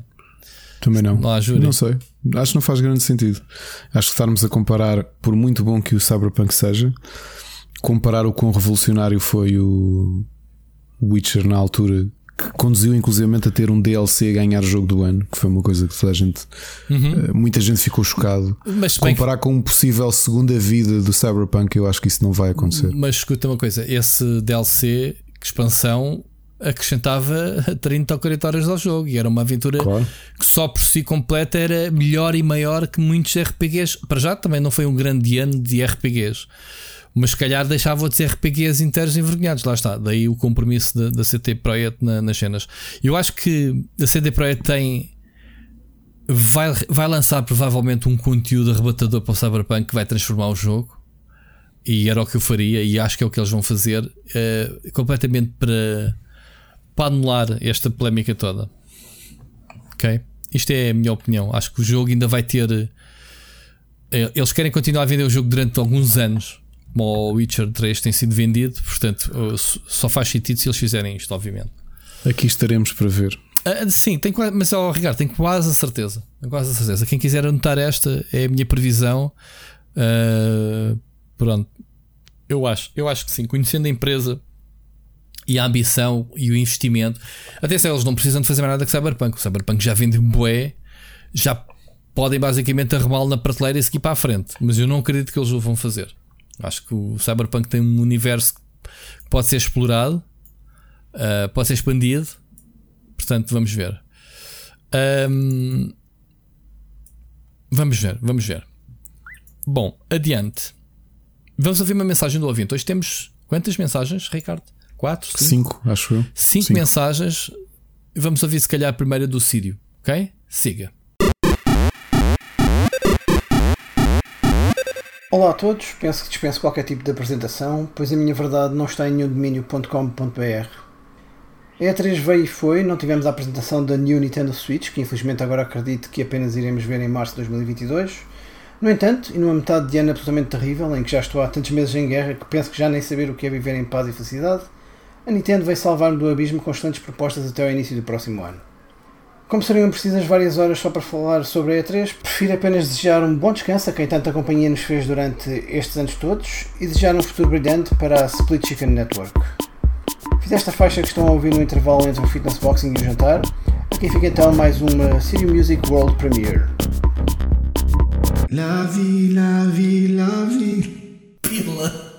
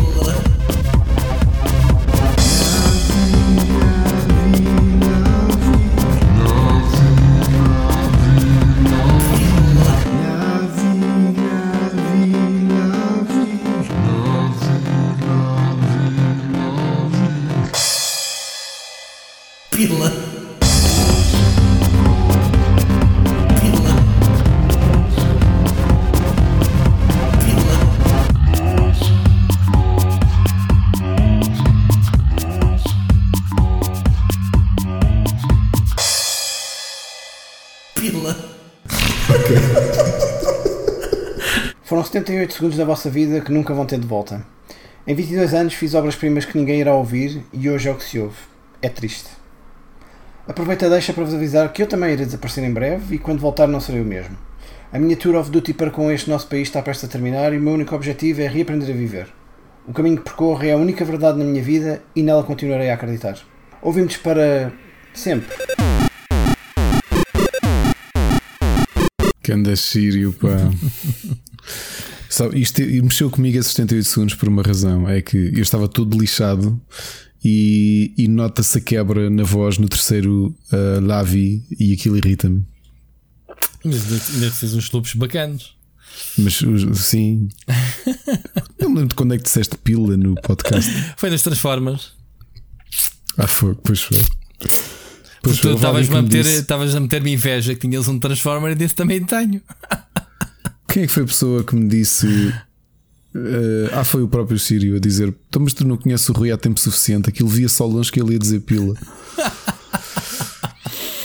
Isto Olha, é um spoiler pessoal. Para dito. perceberem o contexto, já sabem. Poderia não ter Tem dito. torrents. Tem de ir aos torrents para ouvir o, o Split, Chi- Split Chicken Extra número 1. Eh, pois é, é, é, é- o Sírio aproveitou aqui algumas deixas. Fica aí então a. O Ricardo cantou no, nesse episódio. Portanto, quem não ouviu, eh, fica aqui mais uma vez.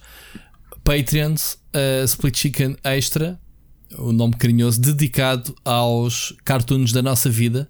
Episódio com quanto tempo, Ricardo? Duas horas? Pai? Duas horas. Duas horas a falarmos Aliás, semana só passada de foi uma animados. tareia. Foi uma tareia porque em, em 24 horas nós gravámos 6 Seis horas de podcast. horas. Olha, gravámos mais que as horas que eu dormi nesse mesmo período. Também eu. Fez. De longe, eu dormi 3 horas nesse dia. Portanto, malta que diga que a gente não tem empenho nas coisas que faz, fica aqui a mensagem. Sírio, obrigado pelo desejo de boas férias. Vão, vai ser umas férias, mu- se calhar. não- eu não me lembro de, de desejar tanto umas férias como estas. Ou seja, eu normalmente todos os anos estou preocupado quando vou de férias, que é aquilo que eu não vou fazer na minha ausência. É o canal vai parar, tenho que deixar conteúdo. Eu neste momento tinha decidido eh, que não ia me preocupar com isso, mas é impossível. E, e acabo por ter vários conteúdos previstos para, para entrarem, mas porque a E3 me ofereceu uma série de, de- de jogos e gameplays que eu já aqui referi. Ahm, mas estou mesmo a precisar de me desligar e vai ser mesmo uma cena fixe sexta-feira. Já sei que não me vou desligar porque provavelmente vou levar o, o Mario Golf eh, e provavelmente vou levar outro jogo qualquer no portátil eh, e vou jogar qualquer coisa. Vais Mas levar o Mário Golf se o, se o Gonçalo enviar eh, ainda na sexta-feira. sim, mas mesmo assim eu posso sacar que tenho o 5G implantado na cabeça. Já sabes disso. não tem problema. Não tem problema. Mas sim, vai ser basicamente esse o, o meu plano. Eh, muita praia, muita piscina e pronto. E, e festas, festas rijas de Covid à noite. Vá, que estás com, estás com vontade de te meter aí um cotonete até ao cérebro. Não, eu estou vacinado, já tenho uma dose, estou protegido. Eu não quero saber, nem vou usar máscara mais. Pronto, fica aqui. E tudo o que for eh, maçanetas vais andar a lamber. Lamê-las todas. Portanto, Exato. Pessoal, olha aqui um bocadinho para vocês poderem cortar no futuro, lambê-las todas, dito pelo Rui Parreira. pois, Agora vocês aproveitam os soundbites todos que eu digo. Portanto, façam coleção, eu não me importo. Exato. Podem tirar do contexto, hum, não me importo. Sério, um grande abraço para ti, amigo. E espero que tu, E boa sorte no, para o futuro, não é? Dele. sim, hum, estamos cá para apoiar qualquer decisão que ele faça. Tal como ele está cá sempre para nós, portanto, é mútuo. Muito bem. Próxima. Ah, e outra coisa, a música ficou 5 estrelas, Sírio. Pois é, Eh, Nós temos mesmo senhor. de pensar no álbum de Split Chicken. Álbum, já temos aí uma série de músicas de vários ouvintes que têm enviado, mas as tuas já dava para fazer quase um, um EP Split Chicken. Mas pronto, Era espetacular. não era? Então, isto é- tá- já está tudo pensado, mas isto o futuro é risonho, pá. O futuro, o futuro é risonho. Estou cheio de curiosidade para isso, essa tal coisa que tu vais, que me vais revelar. É, eu deixo-te sempre muito curioso de tudo. A ti e a todos. O pessoal agora vai andar tipo este, com este cliffhanger né, desta season de final. Tem que haver sempre o Oh my god, algo que nos agarre ao próximo, o primeiro episódio da próxima season. Que ainda não decidimos quando é que era, né, mas espero que seja breve. Ahm, logo vemos como é que isso vai acontecer. Bom, notícias, que é o que interessa para aqui. Outriders, lembras-te do Outriders? Vendeu muito bem. A Square Enix está super contente com as vendas do jogo.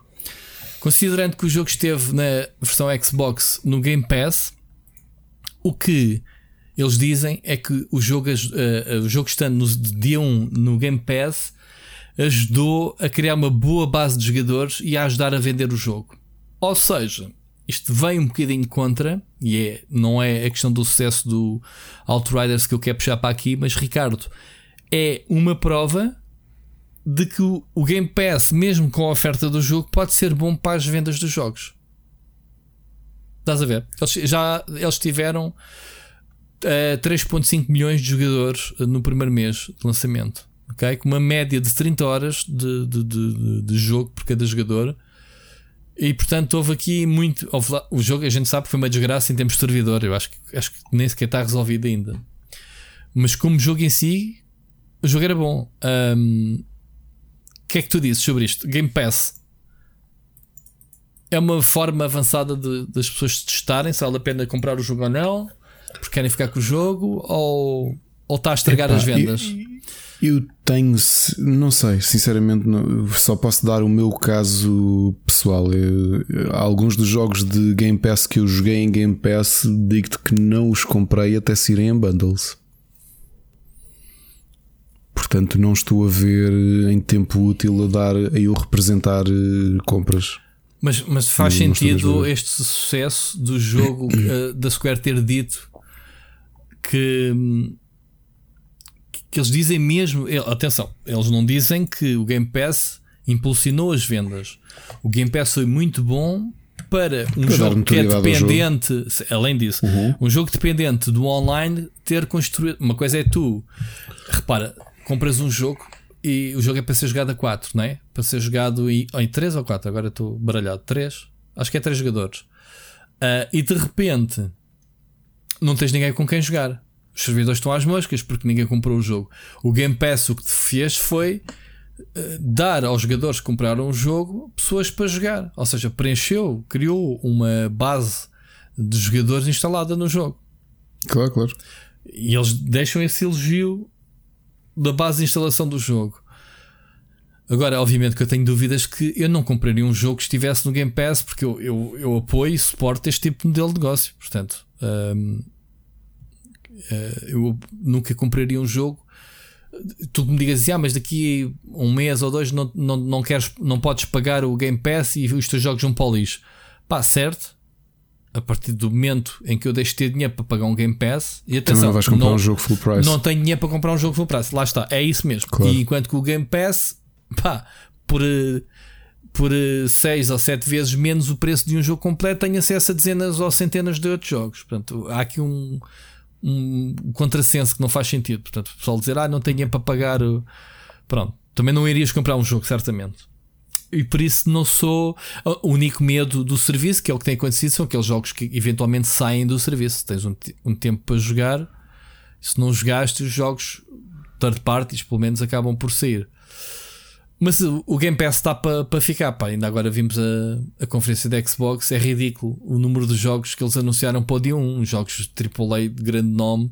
Jogos que tu, aqui há uns 3 ou 4 anos atrás pagavas 70 paus se quisesse jogar cada um deles. E, e é Sim, sim. ridículo, não é? Ridículo.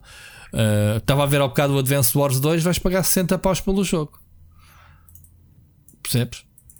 É, é que é o full price, é um jogo. Pronto. Ahm, no Game Pass tens esta valia. Estamos sempre a falar e parece, parece que ganhamos comissão, mas é mesmo verdade. É, é, o, é o- a melhor coisa que aconteceu à indústria foi o Game Pass. Não somos nós só a dizer, as pessoas todas reconhecem.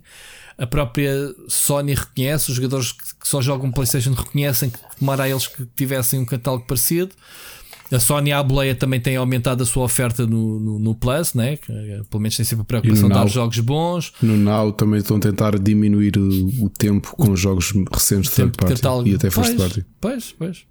Eu acho que devia de haver uma fusão. Mas a com- concorrência é mesmo isso, quer dizer, obriga, todo, obriga mais. toda a gente a, É mais, é isso mesmo. A concorrência obriga a fazer step up. a melhorar. Exatamente. Por outro lado, tens o Stadia que ainda ontem lá fui ver novidades. Pá, tipo, há meses que eles não metem lá jogos. Acho que a última grande novidade, sei lá, eh, entre o Cyberpunk e mais qualquer coisa, é mesmo, é mesmo um deserto. E tem um serviço brutal. Portanto, é, é estas coisas. Muito bem, então eh, é só para dar esta nota então do Outriders. Hoje, mesmo antes de começarmos a gravar, vou-te lançar este repto que é a Electronic Arts está para anunciar um revival de um IP clássico, agora em julho, quando eles fizeram o evento deles, o EA Play. E é isso que eu te pergunto, Ricardo: qual é que é o clássico da Electronic Arts? O que é que poderemos ter? Porque ninguém sabe. Portanto, é É o Dead Space. exposições. Ah, isso leste na notícia. Mas o Dead Space não está desaparecido assim há tanto tempo. Tá, tá.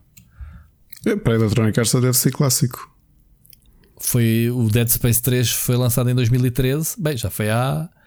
Foi quase há tanto como o Advance Wars. 2013 a 2021 são 8 anos. Quase, né? Porque basicamente Visceral Games basou. O pessoal foi para a Activision, fecharam portas e a série morreu. Ahm, o que é que poderia ser? Diz lá, diz vamos fazer um exercício. Não, não olhes para a notícia, não olhes para o. Já sabemos que vamos ter um revival do skate, mas isso já é conhecidíssimo desde o ano passado, o Skate 4. Dragon Age 4 também vai, vai, vai- é o regresso. O, o Mass Effect é o regresso. Qual é que é um clássico? SimCity. SimCity, Yeah. da Maxis. Uhum. Muito bem. Ou um Sims. Não, o Sims continua ativo. Podem não Sim. lançar um Sims 5, já o 4 já foi lançado para aí há 10 anos. Mas já, mas já, Mas as já pode estar aqui numa, mas numa isso- alturazinha de. Mas isso não seria um revival. O Sims tem sido alimentado com as expansões e neste ano já Mas tiveste. SimCity tu também, quê? 8 anos? Saiu o último, foi aquela bronca toda com. do, como o do. Uhum. Game Connection, né? Al- al- Always Online, e essas coisas. Yeah, lembro, lembro-me disso. Ahm, Isto pensando que o mercado dos city builders, que na prática o, o pai é o SimCity, já avançou muito. A própria Ubisoft está a ter imenso sucesso com o ano. Pois. Eu queria pensar num, num, num jogo assim Que é uma coisa mais obscura. fora, Um fora da caixa. Emperor Battle for Dune. Só se for. Ou um Só se, Command for and Conquer. só for por causa do filme, vai ser um Dune novo, Sim. Podia ser um Dune RTS. um novo jogo de estratégia. Sim. feito Ou por um quem? Command and Conquer. Feito por quem? O Westwood já Pela não Westwood. existe. Já Pela não, Westwood. existe. Já, Pela, não- hum, já não existe. pela malta de- que está lá, os coitadinhos estão lá a, ras- a- a raspar o, o tacho. Não consigo perceber mesmo o que é que poderá ser um clássico da Electronic Arts. Medal of Honor? Hum, Também não ou sei. para isso, não, não sei. O SimCity Medal of 4 é Honor. 2003, mano. Vê lá. Não sei depois o que é que saiu. Estava aqui a ver, não consigo, não consigo dizer. Olha, é este IP. Será um- um Alice novo? American McGee? Hum, Não, não me parece que estejam para aí. nem sei se ele ainda é vivo. Acho que é. Ele saiu- lançou um jogo há pouco tempo. Foi o quê? Se há pouco tempo, se lhe já foi há mais tempo do que se imagina. Eu estou aqui a dizer há pouco tempo. Sempre que isto Medal of Honor. será. Delta Force era só publicado por eles, não é? Não era do mesmo deles. Não era? Delta Force? Ou não? Não faço ideia. Não sei, olha, não quero estar, não quero estar aqui a. a- Eu gostaria em SimCity. SimCity. Sim. Ou então Command and Conquer. Command and Conquer era brutal. E se fosse um Sim Ant? E o Cement. Ok. Cimante, cimento.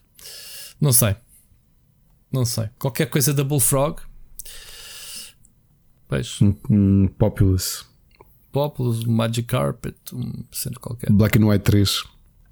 Olha, olha, Black and White 3 era giro.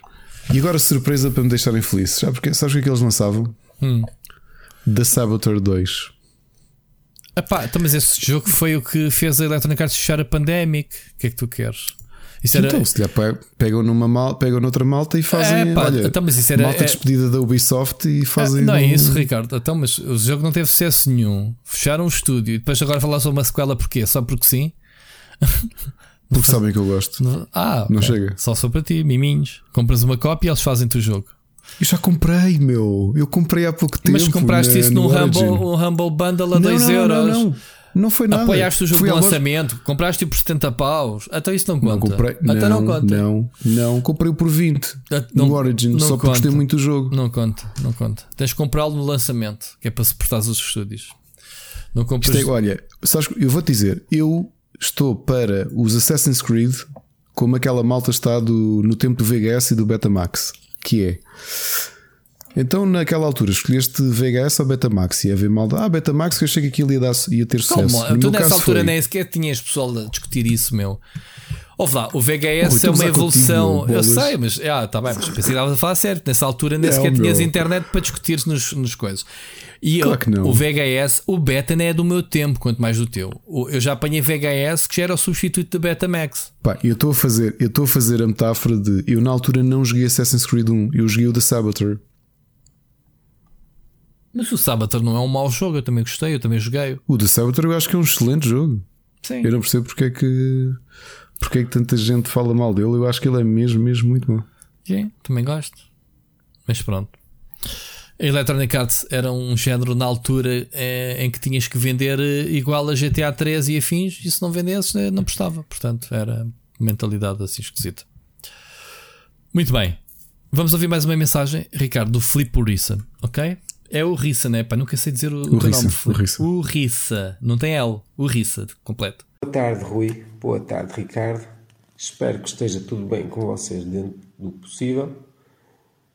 Para começar, quero-vos dar os parabéns pelos mais de 100 episódios do vosso podcast, que é o meu preferido dos 14 que ouço sobre videojogos em português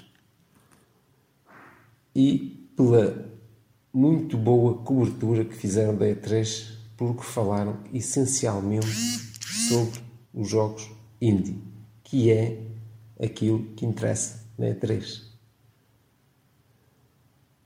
Mas esqueceram-se de uma coisa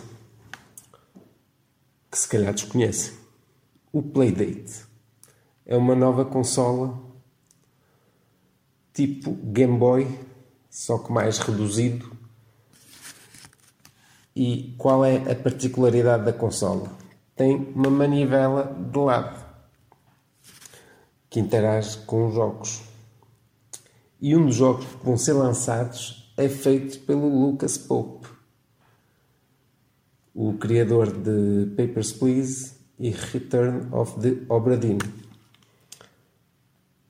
Depois de verem o vídeo com os hum, com as novas informações que foram divulgadas, digam-me o que é que acham.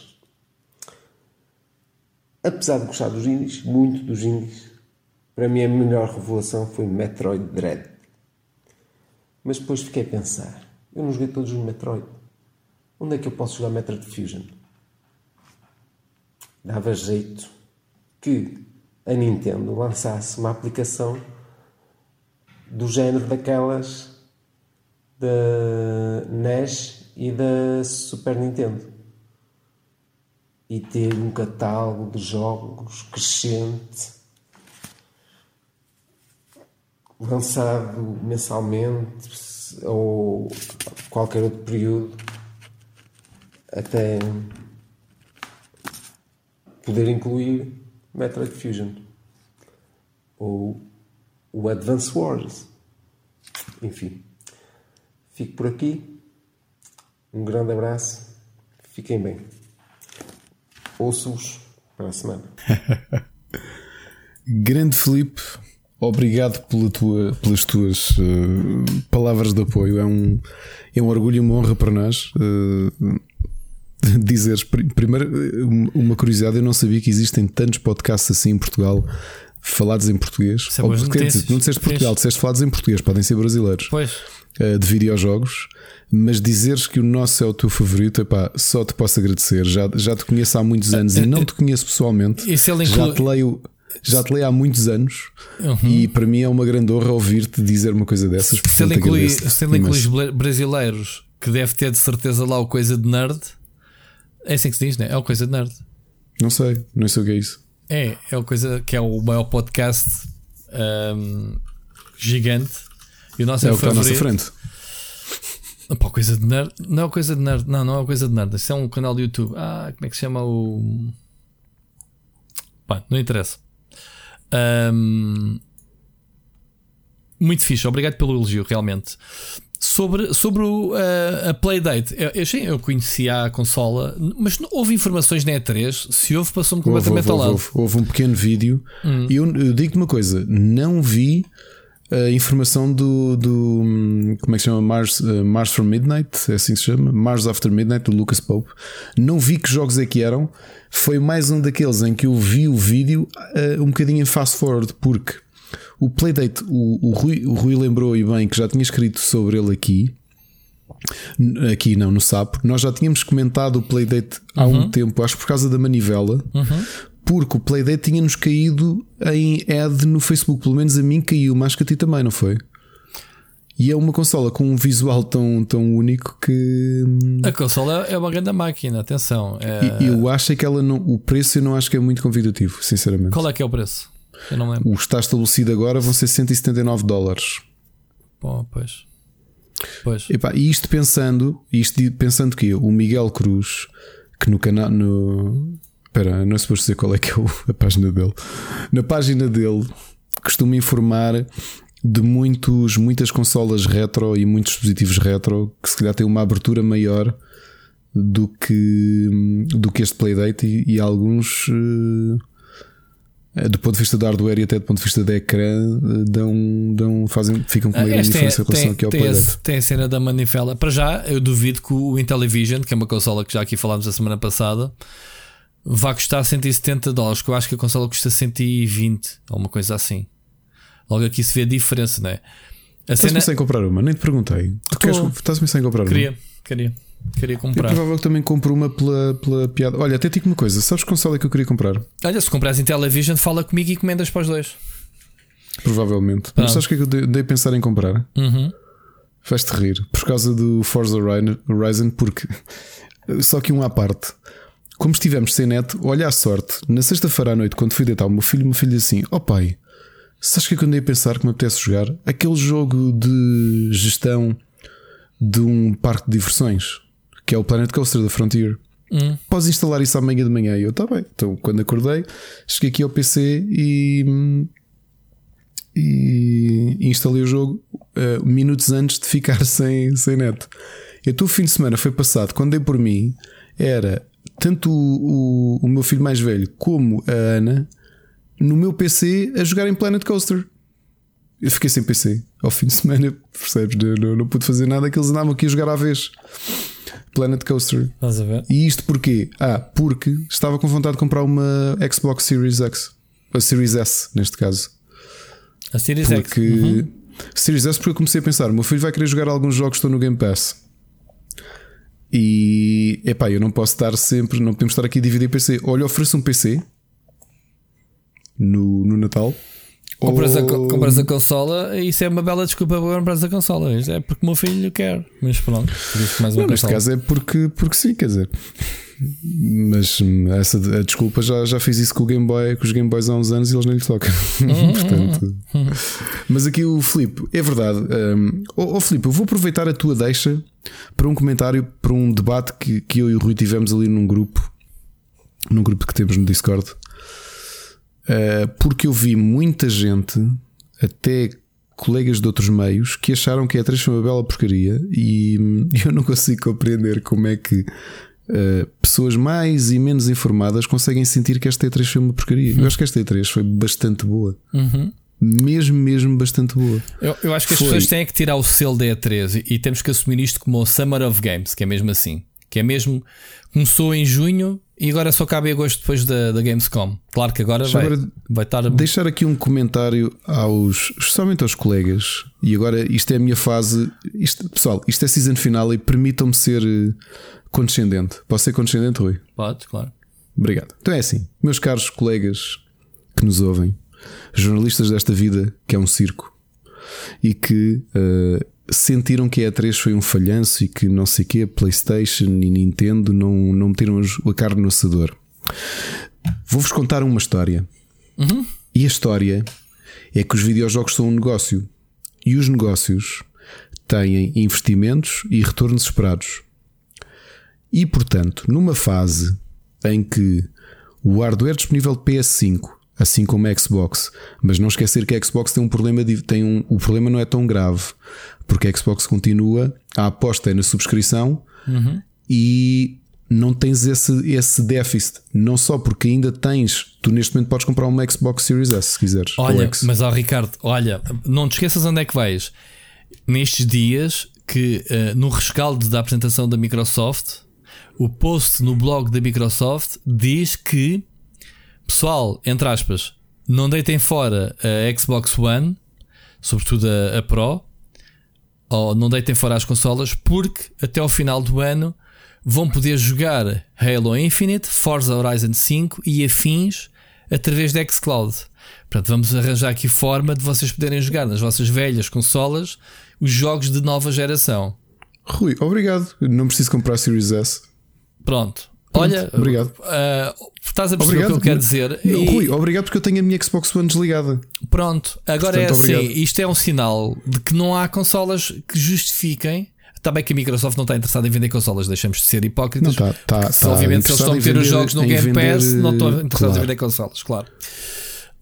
Não é prioridade, não é não estar interessado, não é prioridade. Eles conseguem fazer negócio Uhum. Sim. nas dezenas de milhões de pessoas, jogadores de PC, Uhum. centenas de milhões de pessoas. O- não se esqueçam que o Rui ainda há um mês ou dois trouxe estes números que eh, no início deste ano já iam com 40 milhões de subscrições. Mas caros, 40 milhões de subscrições é muita fruta, é muito dinheiro.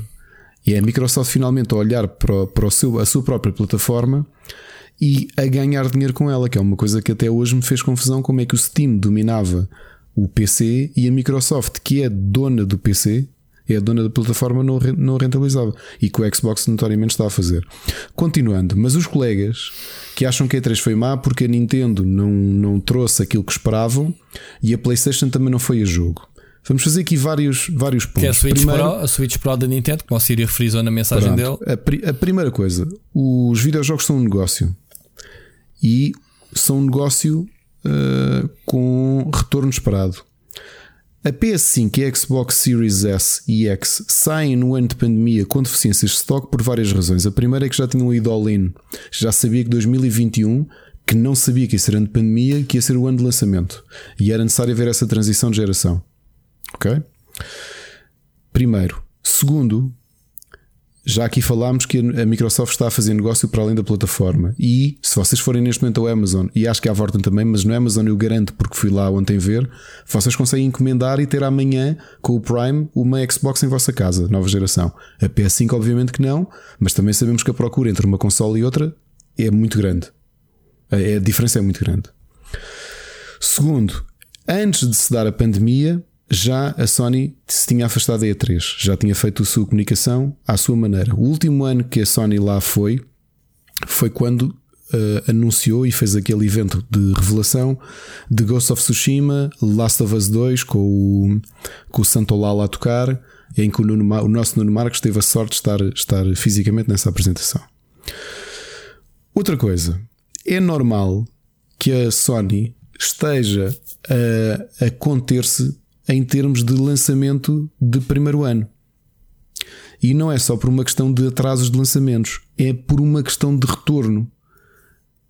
O retorno esperado não faz sentido. Eu não sei quantas consolas existem neste momento vendidas de PS5 Mas que sentido é que faz tu atiraste a lançar jogos que tu sabes que têm potencial para vender pelo menos 10 milhões de unidades?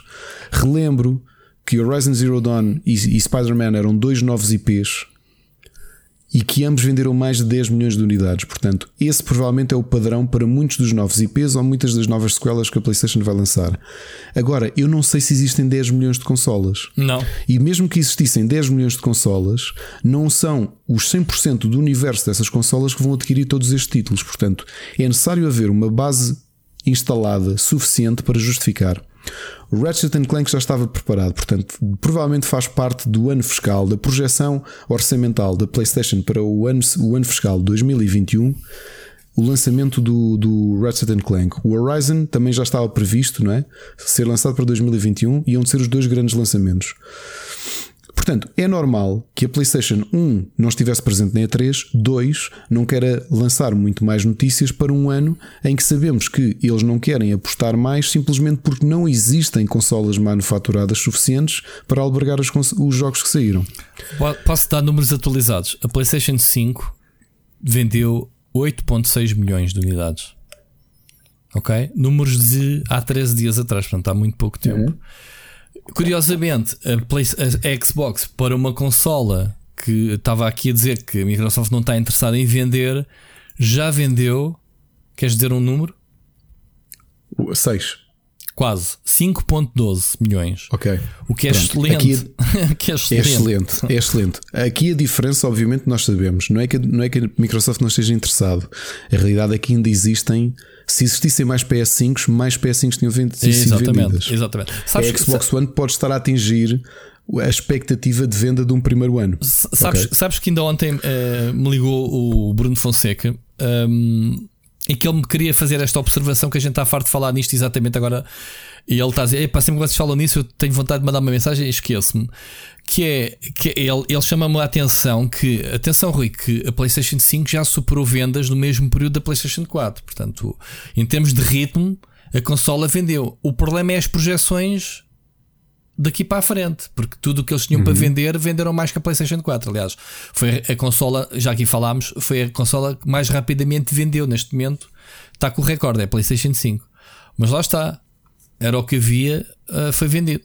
Portanto, um, o problema é daqui para a frente quantas é que se vai vender, quais é as projeções para os próximos trimestres. Pronto, e eu, isso eu considero que sim, que é, há, há, aqui uma cautela e, obviamente, reforçando o que tu estás a dizer, que há aqui alguma contenção de lançamentos de grandes IPs, porque depois cai em saco roto, não é? Entre aspas. Exatamente. Falar saco, não faz sentido. Saco roto tu não vais milhões. investir 100 milhões, tu não vais investir 100 ou 150 milhões no desenvolvimento de um jogo. Um God of War em que a tua base disponível são 8 milhões de consolas, em que tu sabes se calhar vais vender em 40% delas. É insuficiente. Claro. Não faz sentido. Sim, porque nem toda a gente vai comprar aquele jogo só porque Exato, é novidade. Né? Exatamente. Tens de diluir Repara, esse número. O Ratchet, o Ratchet Clank eu não sei qual era a projeção da PlayStation, mas provavelmente se tu analisares entre Ratchet Clank e Horizon Forbidden West, provavelmente o Horizon tem uma percentagem maior expectável de vendas para o número de consolas vendidas do que o Ratchet Clank. O Ratchet Clank tem um mercado muito específico. Ok? Ponto 3. Nintendo.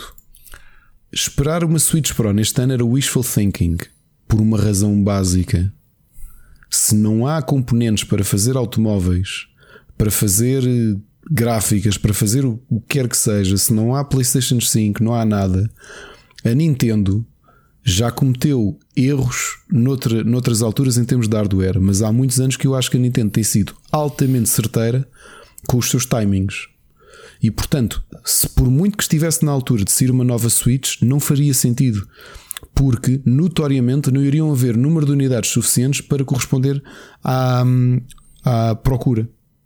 E então, mais vale. A Nintendo vai vender sempre de qualquer maneira.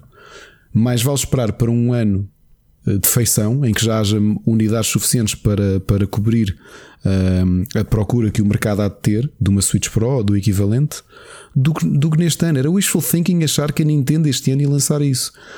E Breath of the Wild 2 está lançado para 2022 porque é o jogo que vai acompanhar o lançamento da Nintendo Switch Pro. É aquilo que vai alavancar a venda do Nintendo Switch Pro. Que vai estar, obviamente, disponível para a Leste, Switch leste isso comum. na net, Ricardo. Não li isso na net, não, não li, não li. Isto é, pá, parece-me que faz sentido. Está escrito nas estrelas. Foi os Ananokis que disseram. Ananokis. Ananokis ou Ananokis? E, e o, que é que, o que é que isto quer dizer? Não, vocês sabem que eu não tenho expectativas e já aqui disse isso várias vezes. Para mim, a E3 não tem expectativas. Pá, surpreenda-me. Olha, o que sair, saiu. Gostava de ver um Beyond Good a nível 2. Não sei se algum dia vou ver. Splinter Cell. Uh, gostava de ver um, um Splinter Cell. Não sei se vou ver.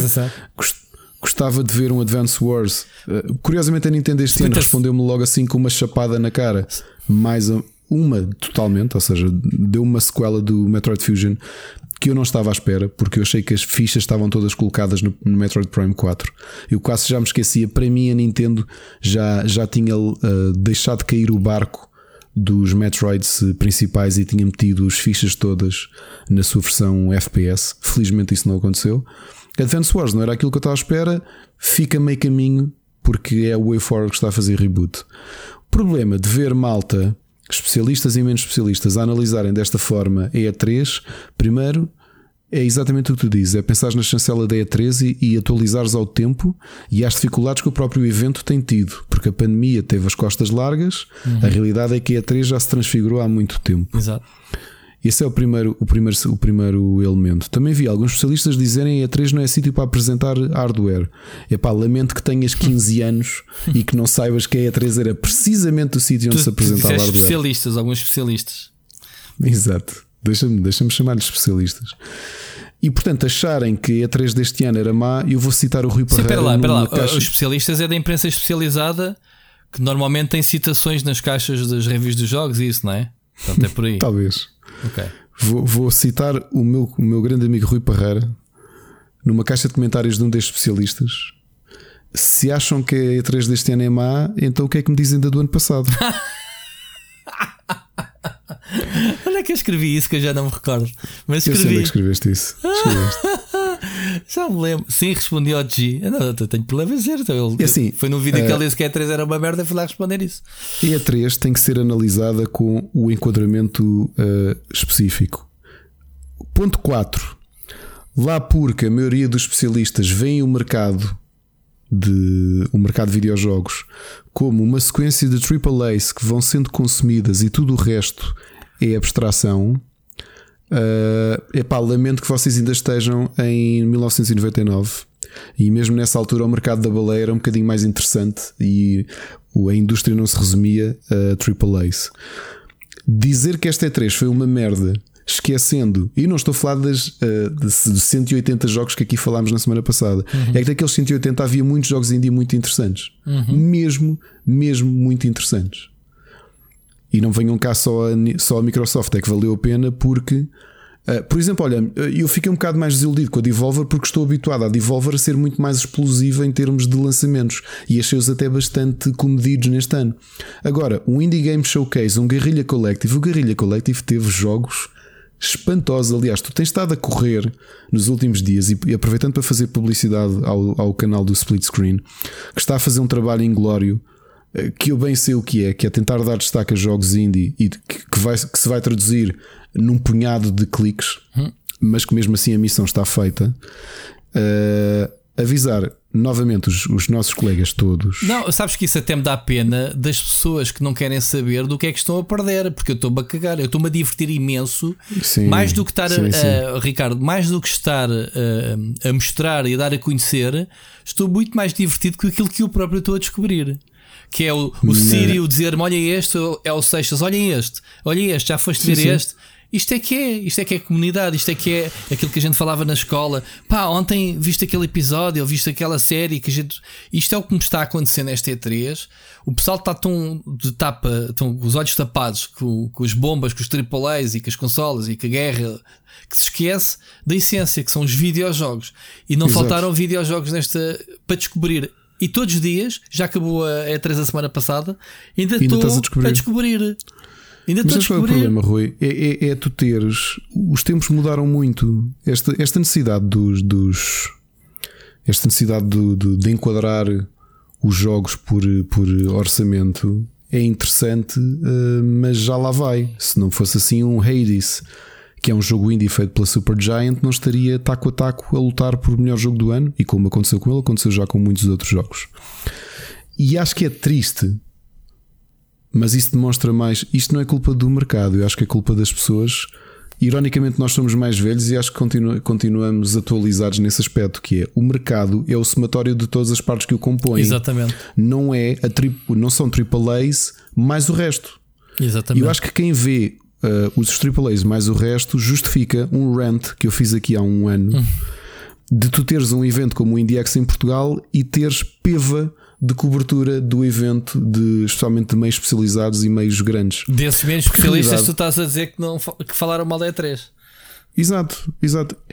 Agora, isto é o season final e permite-me ser azedo, porque tenho tido uns dias Olha, de merda. depois de falares muita coisa má, não te renovam o contrato para a quarta season. Olha o que aconteceu com o que, que aconteceu com hum, Ajuda-me, com o Manifest. Com o Manifest. É verdade. Uh, mas se me permitam, se, se- se acham que é E3 uma merda com aquela qualidade de jogos, então não são vocês que não merecem E3. Uh, aliás, não é E3 que não vos merece, vocês é que não merecem viver naquela que se calhar é Não, uma das diz fases assim- mais douradas dos videojogos. Diz assim, Ricardo, que as vossas consolas se estraguem. Ou que venham já Lança. estragadas de, de, de fábrica. Lança- Lança-se a magia negra. Não, não, não, não. O que eu estou a dizer é que não, não, não é a Treves que não merece este tipo de especialistas. E eu estou aqui a dizer especialistas, em alguns casos vocês não notam no tom de voz, mas algumas vezes leva aspas no, enquanto estou a dizer isto. Mas não se vê por causa do tom de voz. Ah, mas é, é- vocês é que não merecem o mercado como ele existe. E tenho muita pena que tenham uma visão tão redutora que só ligam o indies quando eles, quando eles já são mediáticos o suficiente e sabem que aquilo dá cliques. E como têm medo do fear of missing out e querem estar sempre eh, mergulhados na espuma dos dias, necessitam de falar daquele indie que já toda a gente fala. Ahm, mas isto é o meu rant de, de agora, portanto. ahm, se calhar não é a 3 que é uma merda, são os teus gostos e o teu conhecimento do mercado de videojogos que é uma merda. E digo isto. Ricardo está muito mal. Já há muito tempo não, não, não explodias dessa forma. Eu, eu, É assim, eu- há tantos episódios que eu tento puxar por ti esse lado, eu agora estava aqui sossegadinho e tu de repente saíste de a rebolar da toca. Season finale, dias de merda, puseram-me dois cotonetes pela narina até à nuca. Está justificado, pronto. Lamento. Está tá justificado. Mas pronto, Vou buscar eh, água. Eu, eu, eu, vou, eu vou dizer que assino por baixo do que tu disseste. E portanto, epá, olha, é, é, é luta em glória, mas estamos cá. Estamos cá para conhecer e dar a conhecer. Jogos indie ou jogos. Jogos, meu, qual jogos indie? Jogos indie, AAA, AA, jogos que sejam bons, que sejam divertidos para jogar. Descobri muita Jogos coisa boa. 2022, jogos 2015, jogos 2094, jogos 2070, desculpa, de 1979, de 1997, whatever, jogos. Jogos. Temos esta sorte, temos um acervo brutal. Isto é a mesma coisa que depois da conferência da Microsoft, uh, de aquele acervo brutal de jogos da Bethesda que chegou ao Xbox Game Pass, dizer assim: ah, aquilo é tudo porcaria, aquilo já é antigo, ou já é não sei o quê, já é Exato. Estás a perceber? São jogos. Vamos aproveitar aquilo que nós temos nos dias de hoje. A qualidade de, em alguns destes casos, do próprio Game Pass, de forma eh, imediata, dar-te acesso a grandes jogos. Querem falar do 12 Minutes? Man, o 12 Minutes, claro que merece. E não estou aqui com portuguesismos baratos porque o jogo é feito por uma pessoa que eu conheço há muitos anos e é português. Não é por isso. É um bom jogo. Agora, muita gente fala do 12 Minutes porque é moda falar do 12 Minutes. Ok? Porque se o 12 Minutes não tivesse o mediatismo que ele tem, não falavam dele. Ponto final. Yeah. Querem estar na moda. Ok? É o fear of missing out. Se toda a gente fala disto, eu também tenho que falar. É porque é bom. Vou parecer bem a poder falar do 12 Minutes. Caraças, mano. O meu Olha, jogaram Please Knock on My Door, que eu falei aqui há dois anos. Um jogo duríssimo, feito por um gajo, com a mesma perspectiva do 12 Minutes. Que no final, o, o jogo todo tu tens, tens que impedir que o teu personagem se suicide, que está a viver uma depressão brutal. Tens de conseguir levá-lo até ao trabalho. Já, ninguém falou do, do Please Knock on My Door. É um jogo duríssimo. Se está no mesmo patamar de qualidade do 12 Minutes, muito provavelmente não. Mas, ó, ó, Ricardo, também temos de ser um bocado honestos. Eu, não, eu nem sequer conhecia este jogo. Ah, É muito, é dar um muito, extremo, é muito Rui. Difícil quantas- de fazer este tracking aos jogos e tu vai passar Rui, esta. Rui, Rui, Quantos dou um jogos de cabeça exemplo- é que tu te lembras da lista que trouxemos a semana passada? Diz-me aí, três jogos. Poucos, poucos. Fónix. poucos. É impossível, Roman, é impossível, é Rui, impossível. mas não é isso que eu te estou a dizer. O que eu te estou a dizer é que a é, fala-se de alguns jogos porque é fixe falar de Certo, alguns a jogos. cena é a não é abertura porque para haja um interesse genuíno. Sim, Exato. E não é, não é essa coisa de ver especialistas dizer assim: pessoal, encontrei um grande jogo. Não, pessoal, estou a jogar o Among Us. Que saiu há 3 anos, mas agora, como toda a gente já joga, eu também já jogo. está no Game Pass, 12 malta, já Minutes? agora, não se esqueça. E o 12 Minutes, epá, o 12 Minutes vai que grande jogo. Olha, Se agora muitos estou a ver jogos o similares. Please Knock on My Door e é igual ao 12 Minutes, a mesma perspectiva e tudo da casa. Sabias disso? Sabia porque eu acabei esse jogo. Sei, anos. estou a gozar contigo. Eu acho, que, eu acho que dos poucos artigos que existem online sobre o jogo é meu, em português. Vê estás a ver, se que é alguém que pesquisar isto, se alguém pesquisar isto no, no, no Google, vai ter o Robert Chicken, não estás orgulhoso? E estás a querer que os outros escrevam Claro que também? estou. Eu não, não, não é isso que eu digo. É dizes que é que Por é acaso tens no. Eurogamer, tens no Games for Change, tens eh, no no Facebook. Euro- Eurogamer português. Tem não, não, net, Ah, ao português. ah, ok. ok. O que no, Pronto, o Eurogamer ia- português agora quer saber é de notícias das youtubers badalhocas e porcas. E, e é o que as notícias que ele faz. Lá está, como tu dizes, dá cliques. Desculpem lá, pessoal da Eurogamer, mas é, é isso, é triste. Siga. Já, já paraste com o teu rant? Já vais já deixaste Já, ser já. condescendente? Podemos continuar o programa? Ou Já, vais querer continuar de deitar cá para fora esse teu. Não, não, não, não, não. Isto Seu não é resumo, aliás. Eu para deitar fora o que precisava agora era deitar eh, as secreções para não se colarem à minha garganta para eu poder dormir, que é uma, foi uma coisa Mas que eu fiz. que aguinha ou hora. Já fui buscar água, já fui buscar água. É uma coisa que precisava deitar fora. Aqui é um desabafo. Eu fiquei contentíssimo com esta E3. Não teve. Pá, quando a malta diz esta E3 foi uma merda, eu lembro-me. Mr. Caffeine. Lembro-me de malta a dançar mais um Just Dance. Lembro-me de. sei lá. Tanta conferência da treta. Tanto tempo perdido com bullcrap corporativo. Quando isto foram jogos. Jogos, jogos, jogos, jogos. yeah. Chapadona jogos para todos os gostos. O que? A PlayStation não esteve presente? Estavas à espera que estivesse presente? Então não conheces o mercado, se calhar, não sei, devias fazer melhor o teu trabalho. Badunte-se. Baduntes da semana. Olha, vamos continuar. É, uma notícia, já que estamos a falar da, Xbox Game Studios, fresquinha, cena 2, King Swift, se bem te lembras. Ahm, sabes quem é King Swift, certo? Do, Eu era vou, do Stadium? eu, eu vou te, Eu vi na eu tua- vou eu te eu vi ensinar. na- Eu vou te ensinar, Ricardo Eu vi Miguel. tu puseste. O King Swift é só quem fez Portal para a Valve. Ou melhor, o projeto de liceu dela, que era o turbe, tubercular, qualquer coisa assim, que deu origem ao, ao Portal, ok? Ela foi para a Stadia, sim. Depois. Ela já é veterana nesta altura de campeonato. Um, e foi então para a Xbox Game Studios Publishing. Uh, não foi para nenhum estúdio em particular, mas um, vai. Saiu, a experiência que ganhou no Stadia vai aplicar agora na, na, na, na Xcloud, no, no Cloud Gaming, digamos assim. Portanto, mais um nome de peso para, para a infraestrutura, para o ecossistema da Xbox. Um, o que é que isso vai traduzir, não sei, mas ela é boa. Ok? Uh, e é um desperdício ela não está com a mão na massa de estar eh, na, na produção. Aliás, ela, ela já teve na Electronic Arts, na Amazon, Artlight Games e a Valve foi onde, onde primeiro esteve. Ela, ela saiu da universidade, basicamente, um, para a Valve, com este tal projeto que deu origem ao Portal. Ok?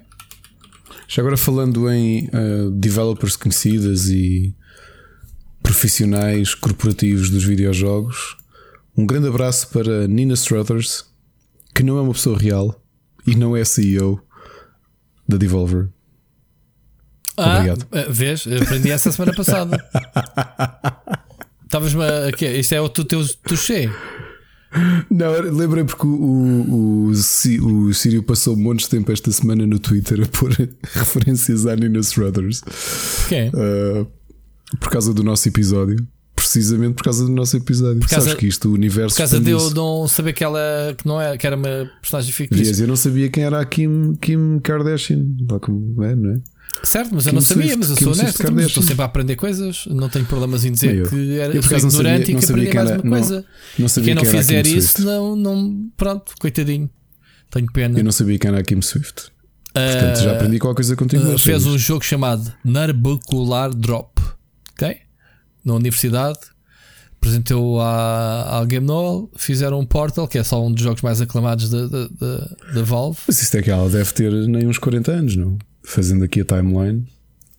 Ela, neste momento, repara, o, o Portal já saiu há uns 15 anos, portanto, ela deve ter.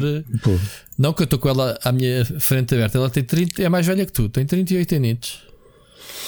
Kim Mas- Swift. Nasceu em 83 e é já uma das grandes senhoras da indústria.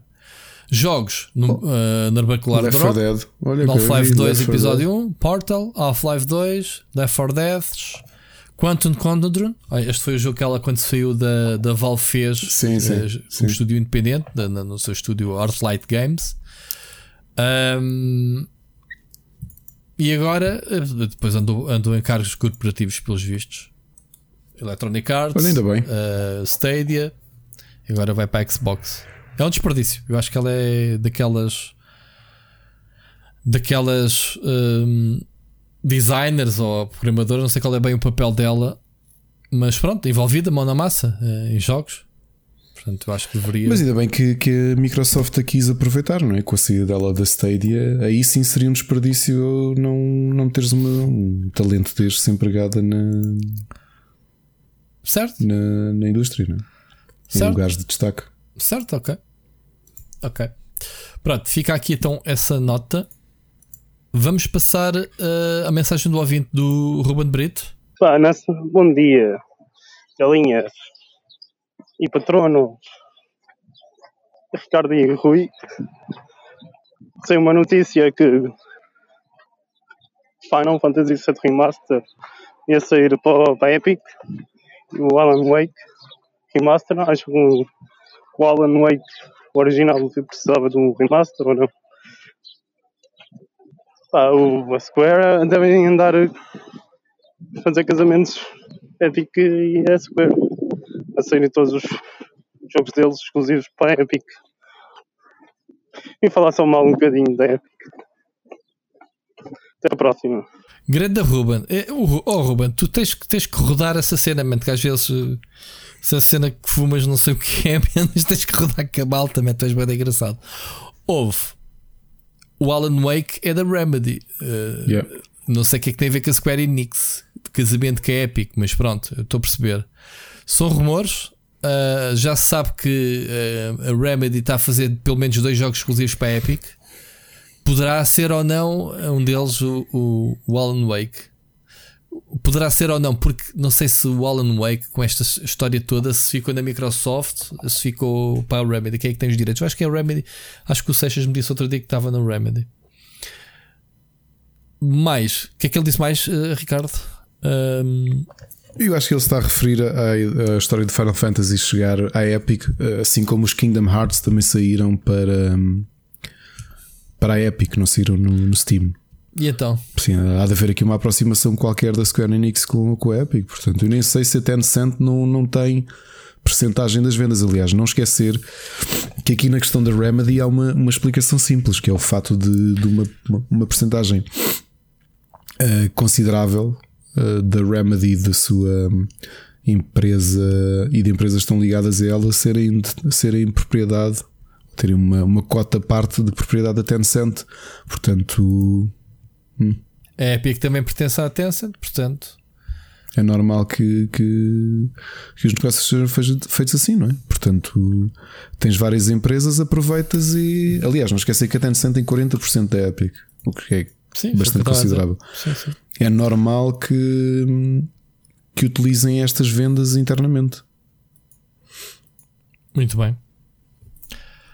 Olha, estive a ler aqui um artigo que queria comentar contigo do George R. R. Martin e o trabalho que ele fez para o Elden Ring. Ele diz que já escreveu a história para aí há uns anos atrás. para o Elden Ring. Portanto, ele estava a dizer que ah, o meu trabalho com ele já acabou há uns anos, o homem ainda continua a ser envolvido, né? como é óbvio, uh, há de estar. Que ele diz que foi abordado pela From Software a dizer: Olha, precisamos que tu nos crias um mundo um, e as personagens e, e a fantasia e a, e a ficção científica toda em volta disto. Que foi o que ele fez. Portanto, oh, Ricardo, é, o que eu te queria dizer era o tens atraso nos livros por alguma coisa será, é, não, não é? isso é. é ele está a dizer, não, sabes o que é que o Jorge Ricardo está aqui a dizer? Eu digo-te, o que o Jorge Ricardo Martins está aqui a dizer é que ele está a dizer que já foi escrito há uns anos que é para a malta não dizer assim, pois então e o Winds of Winter, não acabas essa porcaria que andas a fazer videojogos, não é? Já data para, o, para o livro ou, ou não, por isso? Sim, em 2019. Está bem, mas depois houve uma cena chamada Covid. Não sei se isso afeta o trabalho criativo de, para escreveres um livro que não podes sair de casa. A última vez que eu procurei, olha, tá, o Google avisa, a última vez que pesquisei a data de lançamento foi dia 2 de fevereiro de 2021. E acho que a previsão era este ano 2021. Mas tu não achas Existe. que o homem não podendo andar em digressão para, do Game of Thrones, não podendo andar, Epá, mas ele está a andar a, a eh, às meninas e o caraças, não achas que o homem devia estar em casa tranquilo, como quem diz, pá, não, o mundo lá fora tem que estar isolado, não, não se dedicaria a escrever? Olha, o que ele disse em, precisamente em fevereiro foi que uh, a fase mais produtiva dele para o livro Winds of Winter foi o 2020, para ele estar fechado em casa. Ah, então em que escreveu centenas e centenas de páginas. O pior é que ainda faltam centenas e centenas de páginas de serem escritas, portanto. Ele é queria acabar o livro este ano, mas não acredita que. Como é que acabe. ele sabe que faltam centenas de páginas? Ele tem o orçamento feito para o número de páginas que tem que preencher ou ele sabe que a história que não, tem na cabeça tem... vai ocupar essas páginas sim, todas? Sim, é isso, é isso, é isso mesmo. É o quê? Ele, ele para este Winds of Winter e para o último, para o. Como é que ele se chama? Dream of Spring, ele estabeleceu até onde é que vai cada um dos livros e sabe exatamente em cada um, porque os livros são escritos por point of view, portanto, cada capítulo é o ponto de vista de uma personagem e tens vários capítulos da mesma personagem no mesmo livro. Portanto, ele deve ter estabelecido mais ou menos o que é que está a acontecer com cada um deles, só que não deve ter escrito tudo. E ainda por cima, tu olhas para os livros e eles, de edição de livro para livro, ele aumenta o número de páginas. Ah, ele, neste momento, as contas é que o livro tem 3 mil páginas manuscritas já. Isso está quantas páginas? Ele escreve tudo à mão, é? Sei lá se tem, escreve tudo à mão. Já nem sei o que é que ele anda aqui a fazer. o homem não vai para novo, man. O homem, qualquer dia, o gajo não vai acabar a obra, meu. Assim não vai. Não esqueças também que já, estão, já há imagens da próxima do spin-off do Game of Thrones com o Matt Smith. Que o gajo está, claro, envolvido, não é? Claro, Fire and Blood, sim, até porque ele lançou o livro entretanto. Aliás, o último livro dele 2000, que foi lançado em 2018. Nós falámos dele aqui porque eu recebi no dia de lançamento. Uh, o Fire and Blood é o livro que dá origem ao House of Dragon. Que é esta série que está a ser feita. Portanto, a Mala na altura também disse: Pá, mas porquê que tu paraste para escrever uma prequela quando ainda não acabaste de escrever a, a série principal? Eu acho que ele perdeu a, eu, eu acredito que ele perdeu a pica com aquilo. Achas? Acho. Ficou desiludido com o final do Game of Thrones. Tipo, o pessoal já não, sabe o fim. já antes, já antes, eu acho que ele já estava farto daquilo. Percebes? Que ele já estava há 20 anos a escrever uh, a Song of Ice and Fire e quis escrever outras coisas pelo meio. Ele foi escrevendo outras coisas pelo meio, foi escrevendo Wild Cards, que é a sua série de banda desenhada, foi escrevendo muitas outras coisas. Pois. Olha, então não sei, Ricardo. Aguenta-te. Olha, sei, sei que vamos ter um joguinho escrito por ele. Com muito bom aspecto. E porquê? E porquê? Portanto, é já em janeiro. Mas ele diz: Ah, mas já foi feito há uns anos. Não se preocupe, que eu não me estou distraído com o jogo. muito bem. Vamos ouvir a próxima mensagem. Uh, Bruno Carvalho. Olá, Rui. Olá, Ricardo. Espero que se encontrem bem. Uh, não podia de deixar de passar de deixar a mensagem neste season finale primeiramente agradecer-vos um, por, por tudo, uh, por esta caminhada uh, e desejar que façamos uns tantos mais episódios daqui para a frente. Um, desejar já umas boas férias ao Rui e lançar já o desafio ao Ricardo de nos preencher o vazio das duas semanas que o Rui estiver fora. Pá, pega na câmara, Ricardo, e pá, fazem umas lives, nem que seja de Carcassonne. um, pronto, os temas que eu vos trago aqui hoje. Uh, queria começar aqui com um tema que é sobre o catálogo da Xbox, Xbox Game Pass. Um, poderá uh, a Xbox vender mais consolas por causa do conteúdo do Xbox Game Pass. Eu digo isto porque eu tenho visto o conteúdo do, do Xbox Game Pass e tenho ficado uh, com água na boca. Uh, opá, eu, eu tenho PlayStation 4 de momento, sou assinante do PS Now.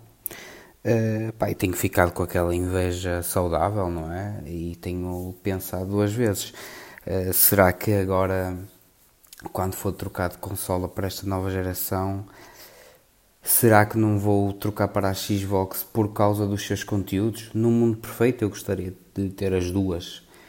Uh, pronto, mas não sendo isso possível, uh, confesso que, que isto me está a dar que pensar. Por um outro lado, uh, eh, PS5, por causa do DualSense,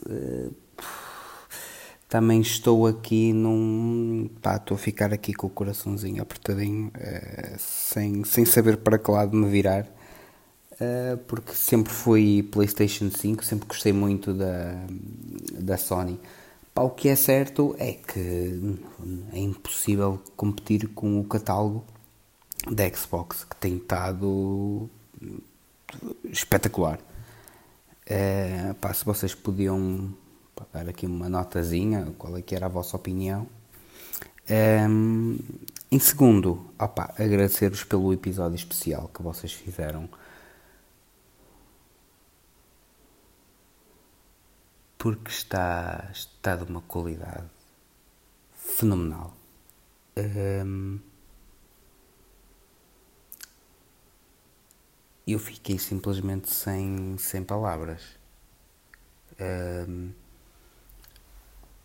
para já, eh, quando começou eh, a entrada do episódio, eh, vocês ficam logo com aquele sentimento de nostalgia e ficam logo a pensar o que é que vem daí. E depois, à medida que aquilo vai andando, é, posso-vos dizer que comecei-me a lembrar da minha infância, de alguns dos meus amigos, de ver algumas, alguns desenhos com amigos e que veio até aquela lágrimazinha ao canto do olho. Foi uma viagem uh, muito engraçada pela minha infância, que, que gostei bastante. Uh, olha, aprendi duas coisas. Aprendi que muitas séries que vi nos anos 90, que foi o ano em que eu nasci, afinal não são nos anos 90. Uh, eh, até são bem antigas. E aprendi que o Era Uma Vez o Espaço não é do Paulo de Carvalho. E eu fiquei tão intrigado com isso que fui ao Google uh, e escrevi Era uma vez o espaço, Enter.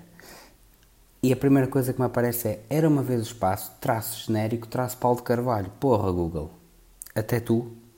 Claro que se fizermos scroll um bocadinho mais para baixo aparece que realmente é do Pedro Malagueta. Mas eu tive até hoje, ou seja, aquilo, não me recordo quando é que vi, eu tenho 30 anos mas tive estes anos todos, ou seja, mais de 20, eh, enganado, a pensar que tinha sido o Paulo de Carvalho eh, a interpretar o tema.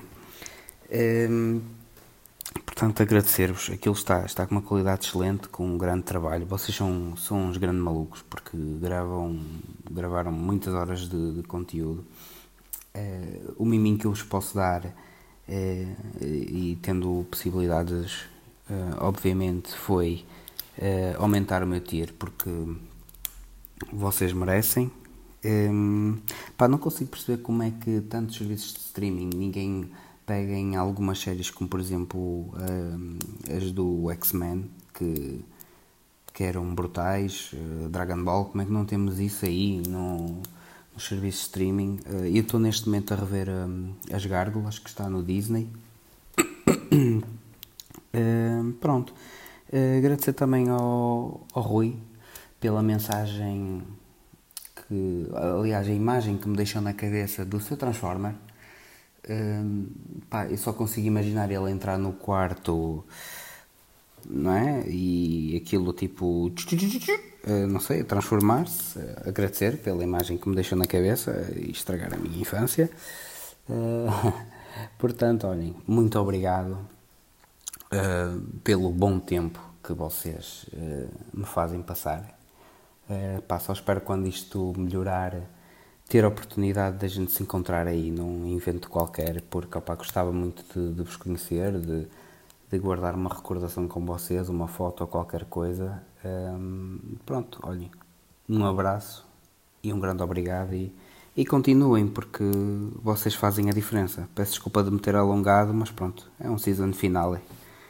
Um abraço, ouvimos-nos para a semana ou daqui a duas. Grande Bruno, obrigado. Mesmo obrigado pela tua É mesmo mensagem. season final é que se lixe, pronto, tem tudo. É o Ricardo, é, o- é o Bruno, Muito, está cá muito fora bom. tudo. Só queria é fazer uma mesmo. piada que me lembrei para fãs de Transformers. O Transformer do Rui chama-se Dicos Máximos. XL. Exato. Ahm, ah, é um Dicos Máximos, mas ah, pertence à equipa dos Micromasters. Mais uma piadinha de nerd de Transformers. Bem, ah, começando aqui nas mensagens do- das coisas que o Bruno comentou. Olha, tu, eu, eu quando acabei o episódio, eu disse ao Rui: esqueci-me de duas séries. Oh, esqueceste, Foi- se fossem só duas. E agora me lembro de uma das que me esqueci, mas uma delas foi Dino Riders, que teve apenas 13 episódios. E na minha cabeça aquilo tinha tido muito mais episódios do que, eu- do que isso, mas só teve 13 episódios. Eu lembro até foi produzido pelo, pelo Sp- Steven Spielberg. Para quem não se lembra, era uma série que hum, os humanos e os vilões, que eram répteis e, e sapos e afins, eh, cavalgavam dinossauros com canhões eh, instalados. Portanto, aqueles os veículos eram dinossauros que, que tinham canhões e mísseis e afins. Coisa típica do final dos anos 80. E tu falaste agora nas gárgulas que eu também comecei a rever, até comecei a rever com o meu filho, mas ele não achou grande piada. E gárgulas é, sim, acho que faz parte daquela era dourada do, de, de grandes séries de animação de meados dos anos 90, como Batman The Animated Series. E ainda hoje Gárgulas vê-se muito bem, porque é uma excelente, excelente série. E ainda bem que está no Disney Plus. E agora mais perguntas. Em relação às consolas, para mim a combinação perfeita é PC mais PS5 mais Switch. Porque consegues, eh, neste momento, consegues ter acesso ao, ao mercado todo com essa combinação. Ainda há uns minutos, como deves ter ouvido, eu tinha equacionado comprar uma Xbox Series S por ser plug and play, porque eu acho que essa é a grande benesse que uma consola como a Xbox Series S tem, ou mesmo a X, em comparação com o PC, apesar do catálogo neste momento estar disponível nos dois. É pá, ver no caso do meu filho, em vez de estar-lhe a comprar um, um- um computador ou montar um computador, aí uma consola com o Game Pass e esquece aquilo. Eu já vejo, eu já vejo a dedicação que ele tem com a PS5, com o Now, com os jogos todos que nós temos, com o Plus. Imagina uma Xbox Series S. Portanto, para mim, a combinação perfeita é essa. Uh, mas acho que temos sorte nos dias de hoje de, de- de estar tão bem servidos. A PS5 eu acho que é difícil de passar ao lado por aquilo que sabemos que ainda aí vem. Ou seja, não só o que aqui há, mas também o que aí vem. E o DualSense, não há, ah, toda a gente que experimenta, ainda agora o Mocas comprou a consola Sim, um game né, há pouco tempo e É. ele é o, é o próprio a dizer: É um pá, o. DualSense faz toda a diferença. E repara que estamos a ver utilizações muito primárias ainda do DualSense. Portanto, imagina o que é que vai ser possível utilizar no futuro. Yeah. Não é? Porque nesta fase ainda é muito, muito inicial. Qual é que foi a outra pergunta que o Bruno deixou? É, Era, era a opinião sobre, mas a gente falou um bocadinho atrás, o Game Pass, lá está, o que, o que é que ele havia de fazer. Há muitas formas de aceder ao, ao, ao Game Pass, quer dizer, uh, se tu fores assinante do serviço Game Pass, tu podes jogar até no telemóvel através do cloud. No PC, como o Ricardo disse, uh, tens a maioria dos jogos. Eu, por exemplo, eu não sei o que é que sai do Game Pass para a consola.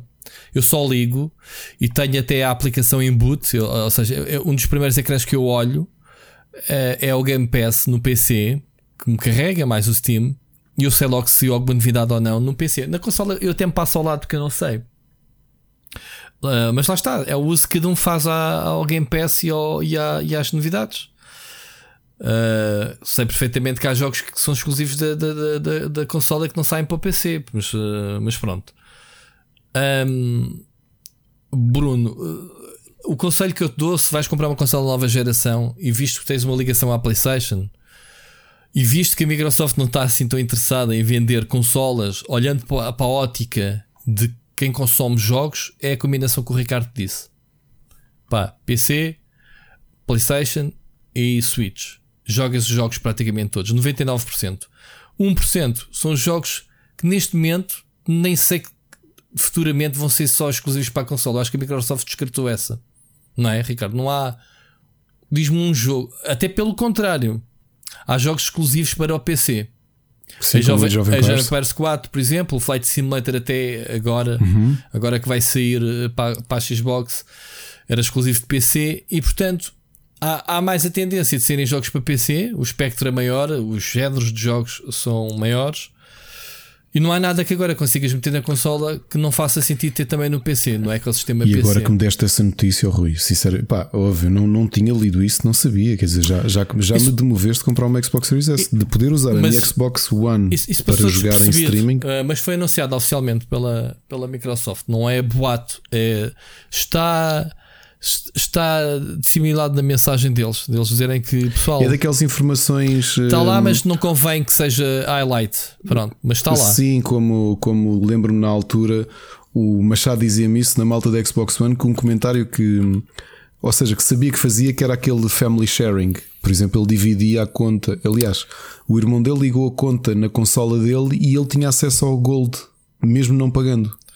Sim, é um feature que está lá, mas não está anunciado. Não convém divulgar muito, porque se, senão toda a gente faz. Ahm, bom, até eu vou-te ler e citar, que é para não ficares com, com, com o disco que não disse. Ah, Vou-te traduzir já em português, que é para não estar a ler em inglês. Estamos excitados por ver tantos eh, developers ah, a libertarem a sua visão ah, para a próxima geração de hardware.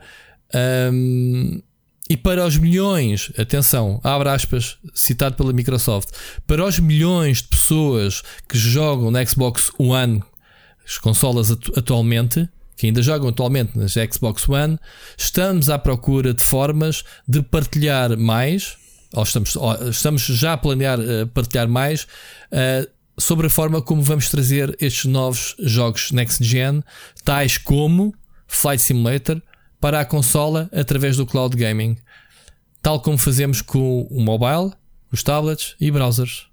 Portanto, está aqui preto no branco a dizer que o cloud vai chegar, o xCloud vai chegar às consolas eh, para a tua consola, para, para a Xbox One e etc. Bah, só falta mesmo se, se a PlayStation 5 e a Switch suportassem browser, tínhamos Sim, corrias eh, Xbox Game Pass. corrias, porque esse é, é- esse cavalo trojan é a forma que a Microsoft encontrou para contornar eh, as picuices da Apple Da Apple. Uhum. para meter os jogos. Portanto, tu vais poder jogar xCloud através do experimentar browser. Ainda, pá. Eu tenho pena não ter poder, não poder experimentar no meu iPad. O quê? Não, não tive acesso. Ah, mas acho que ainda está em beta, ainda não saiu. Sim. Ainda não saiu. Pronto, mas eh, vai ser, em, vai, vai ser através de browser. Pronto, e vais jogar à mesma. Só que em vez de instalares uma aplicação, jogas diretamente de browser. Como eu jogo o Stadia e, e- e perfeitamente no PC, não há aplicação, é browser, tra- através do Chrome. Pronto. Encerrando esse capítulo dos jogos e do Game Pass. Bruno, mais uma vez, obrigado pelas tuas mensagens. Tu és um grande eh, supporter. Obrigado por teres até inclusivamente aumentado o tier. Uhum. Uh, pá, já agradecendo, obviamente, todo, todo o apoio. Ainda bem que gostaste do episódio especial. É pá, aí, pronto. uh, o episódio especial não, está disponível para toda a gente, exatamente para, para termos aqui distinção, como falámos ao início, de dar um conteúdo extra e a gente, o nosso empenho é igual. Uh, Sim. fazemos uma coisa, seja uma coisa paga ou gratuita, whatever quiserem chamar, eu acho que isto é um complemento. O nosso prazer, a nossa paixão é a mesma. Portanto, são as mesmas pessoas, a atitude não vai mudar só porque o episódio é para quem paga. E nem sequer vamos mudar eh, shifts de, de, de coisas. claro. Pronto. Já agora, já agora só por curiosidade, quem, quem ouviu o episódio extra, partilha connosco se possível se hum, algumas das séries do qual falámos já não se lembravam delas e reviveram graças ao episódio, ou já agora dizer-nos séries que ainda se lembram e que marcaram a vossa infância e se der também a nós nos esqueceram, como, como aconteceu o Bruno, disse gárgulas e eu, aí esqueci-me das Sim, gárgulas. há é um que é monte possível? delas. Uh, fiz esse exercício com a Mónica que me falou do Bunny Flap, mas não sei quantas. Bunny Flappy, sim. mais não sei quantas uh, séries que ela via. Pá, yeah. É mesmo isto. Ricardo, estamos já quase na reta final e já estamos. Que é como quem diz mais uma hora de episódio. Mais uma hora de isto, ainda episódio. falta uma hora exatamente. coisa. Uma notícia que saiu fresquinha hoje que eu quero que tu comentes. A Square Enix É culpa minha. estará, É culpa minha. estará a desenvolver uma série de animação eh, inspirada no universo Final Fantasy IX. Chega até à frente. Fui eu, fui eu que pedi, pessoal. eh, foi culpa minha. Agora, a sério, vocês obviamente sabem que eu rejoguei o jogo há pouco tempo e fico muito contente de- desta notícia porque o mundo é mesmo muito, muito interessante e acho que se adapta bem a um Não é universo oficial, é um mais... rumor daqueles reportes mesmo. Pá, só falta Sim, anunciar. aqueles reportes que dizem que ainda por cima a faixa etária para a qual a série está apontada é para os eh, 8 aos 13 e o universo acho que se ajusta muito bem a isso. Diz-te alguma coisa do estúdio francês que está envolvido nisto? Não. Cyber não, Group não Studios. conheço. Não conheço. Como não é dos teus amigos da. Como é que era? Os, os- de, de- de Telemotion? Como é que era? De tele... Anim, animation? Fi- Filmination? Como é que era? Ricardo, ajuda. O que é Filmation? Filmation? Se fosse da Filmation, tu já sabias. Sim. Nomeadamente Sport Billy, não é? Que também era da Filmation, mas anos 70. Muito bem. então, mas quer dizer, eh, o, que é que, o, que é que, o que é que poderá dar origem à série? As personagens são fixes, não é? Ahm, As personagens são fixes, provavelmente vão recontar aqui a história e eh, porque a história é interessante, não é nada de outro mundo, mas, mas é uma mas é interessante. Estava aqui a ver o que não tinha visto. Eh, o que é que esta empresa tem na, na- ah, estou a ver. O Zorro, Tem. Tom Sawyer, sim, o Adams Family, mas adaptações não é o original. novas versões, novas versões. Ok. Têm já, já aqui uma coisa curiosa é que o Mini Ninjas, aquele jogo da IO Interactive, Da IO Interactive, eh, sim, a, sim. Série de, a série de animação é deles. E aqui outra curiosidade é que o reboot da série Reboot foi feita por eles para a Netflix. Pá, isto Tom Sawyer tem uma grande pinta. Já viste isto? S- s- são desenhos que Não parece vi. cutscenes de videojogo. Pois é, que eles têm muito, muito este estilo. São muito bom aspecto.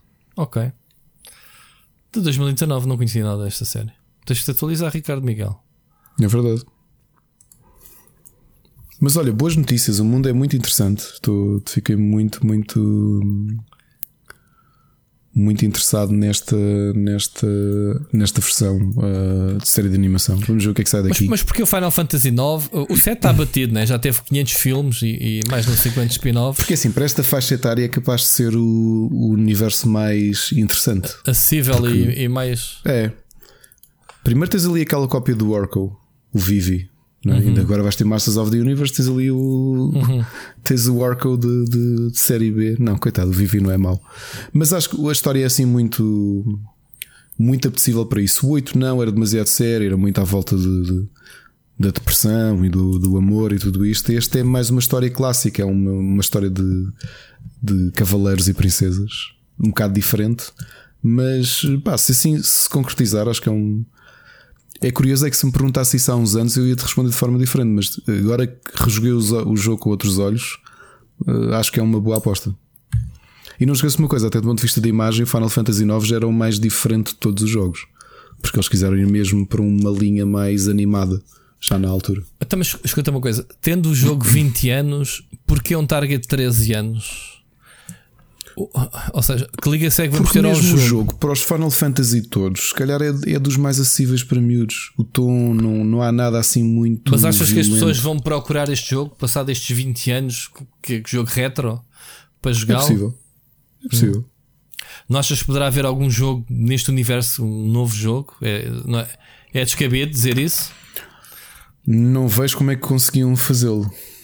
É uma história Porque fechada. encerra- a, história, a história encerra mesmo ali. Portanto, tens um final feliz. Tu Uhum. resolves a história. Mas é assim, tu vendo as, as desventuras e as coisas que acontecem do, da invasão dos reinos para outros, o que é que está a acontecer com os reis e rainhas, aque- aquele elenco é muito bem pensado. Eu acho que tem pano para mangas para ser uma ótima história. E olha que de todos os Final Fantasy que eu joguei, é capaz de ser aquele que, que deve funcionar melhor em série de animação. Ok. Portanto, estou muito contente com, com, com este rumor. Nem, nem acredito estou a dizer isto. Estou contente com o rumor. Mas pronto, acontece. É o que dá. Season finale. Muito bem, então, antes de passarmos às recomendações, vamos ouvir a última mensagem que é do João Machado, mas que deixa ressalva que esta, hum, esta mensagem foi gravada para o episódio da semana passada.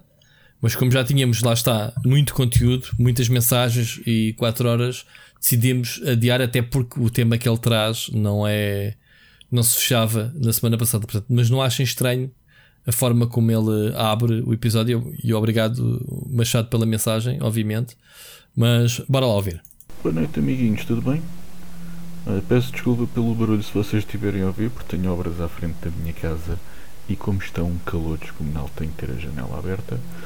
Mas queria só mandar-vos um abraço e fazer um pedido, já que calculo que o vosso podcast hoje vai ser sobre a E3, com uma pitada de E3, um toquezinho mais de E3, e se calhar no final vocês falam de E3, porque vocês afinal têm um podcast de videojogos, ah, queria fazer-vos um pedido para desenjoar um bocadinho, que é pedir ao Ricardo, Rui, desculpa, esta vez não é para ti, mas Ricardo, tu podes dar ao pessoal que não quer videojogos, mas que quer alguma coisa para jogar durante as férias, ah, sugestões de board games, especialmente que deem para levar em viagem.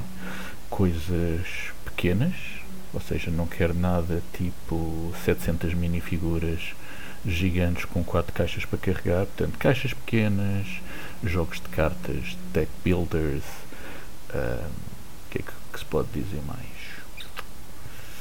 Jogos de família, coisas assim fixe para transportar, coisas que dê para jogar a dois, coisas que dê para jogar com família, coisas que dê para jogar um jogador só, porque há pessoal que faz férias sozinho, ou que não tem família com quem jogar, porque não, não gostam e há bastantes jogos que, que dão para jogar sozinhos e portanto se quiseres fazer aí um bocadinho de serviço público e meter o pessoal mais analógico do que digital manda aí uns umas recomendações de resto amiguitos beijinhos e abraços ouvimos para a semana Muito bem, grande João, obrigado Grande pela tua mensagem. Olha, eu estive aqui a pensar, acho que só não consegui encontrar boas sugestões de jogos eh, single player, eh, jogos solo eh, portáteis. Então é assim, vamos começar aqui com duas coisas. Eu não imaginei bem o que é que tu dirias portáteis, porque eu, eu já levei jogos desta dimensão, ou seja, são caixas de médio, médio tamanho. Portanto, uma coisa que se der levas um saco à parte com o jogo. Não se pode dizer que seja totalmente portátil, mas pelo menos é fácil o suficiente de, de levar, não é um scythe ou um, um root ou uma coisa qualquer. O Potion Explosion, obviamente, que tinha que entrar nesta sugestão, porque é um jogo muito simples de fazer setup. Pá, em segundos estás a fazer um- uma playthrough do jogo, é muito divertido. Aqui a única ressalva que faço é que depende do sítio onde vais passar férias.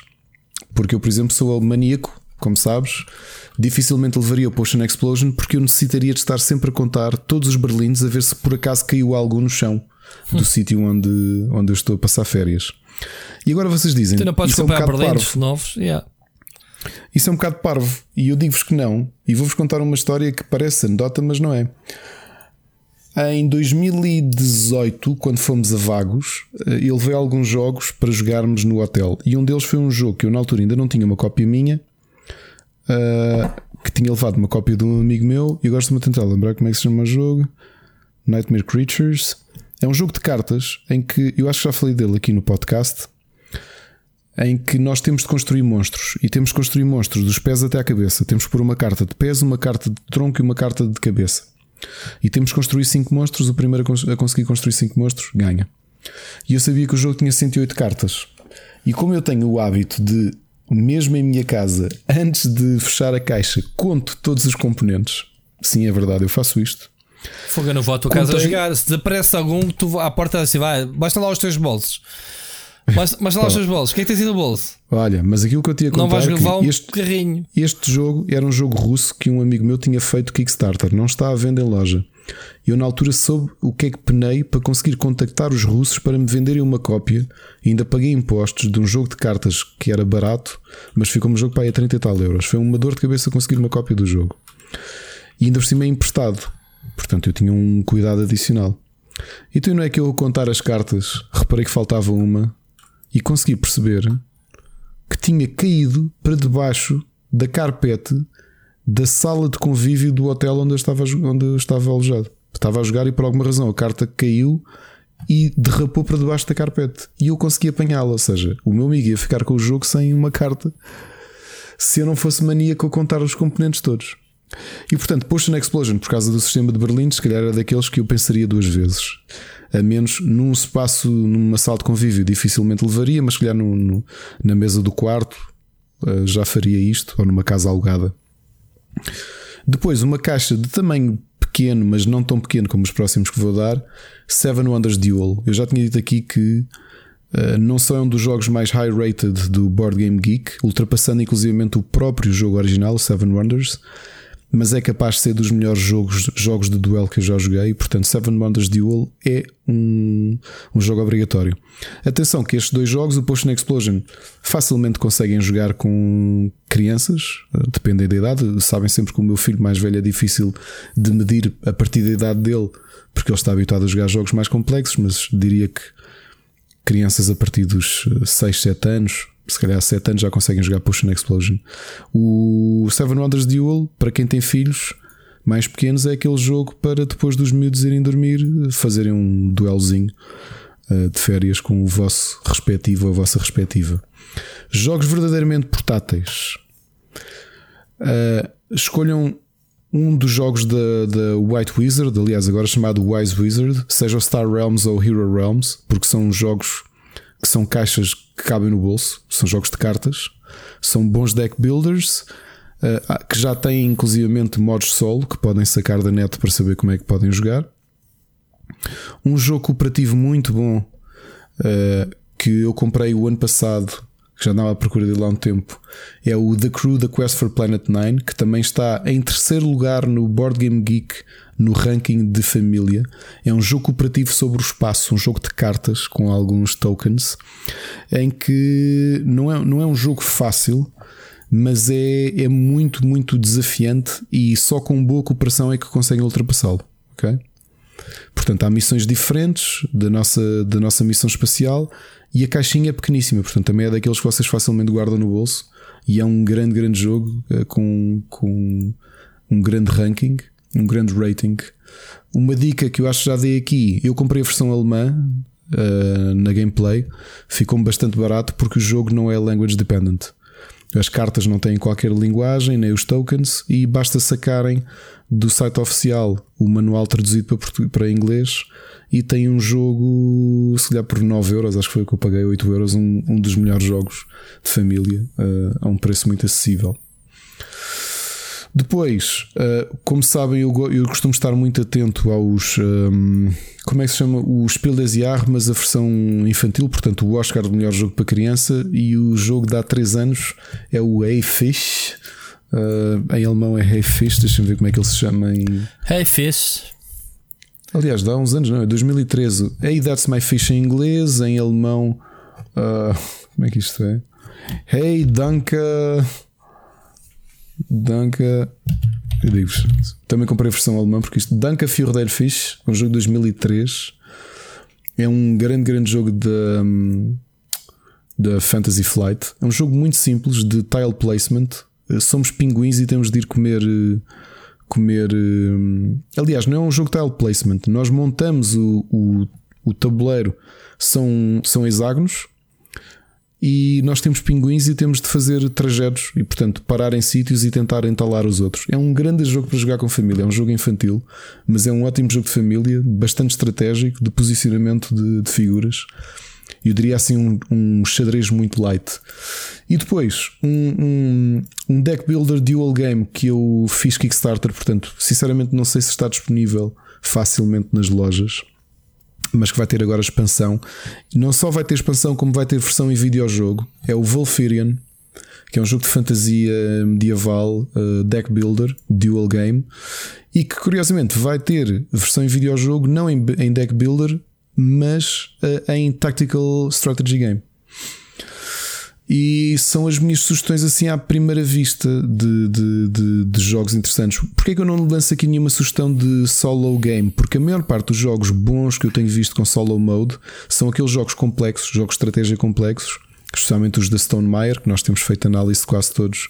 E eu já disse que temos ali o Viticulture, que, que é um dos jogos mais high-rated de worker placement. É um, é um, um jogo em que gerimos um, uma empresa. Uma empresa não, temos de, de, fazer os vinhos e temos de os vender. É um jogo que passa as estações do ano todo e que tem inclusivamente solo mode. Portanto, neste momento, João, uh, que eu me lembre, assim, jogos bastante interessantes com solo mode, a maior parte deles são desses que tu dizes que não queres levar para férias, com toda a razão.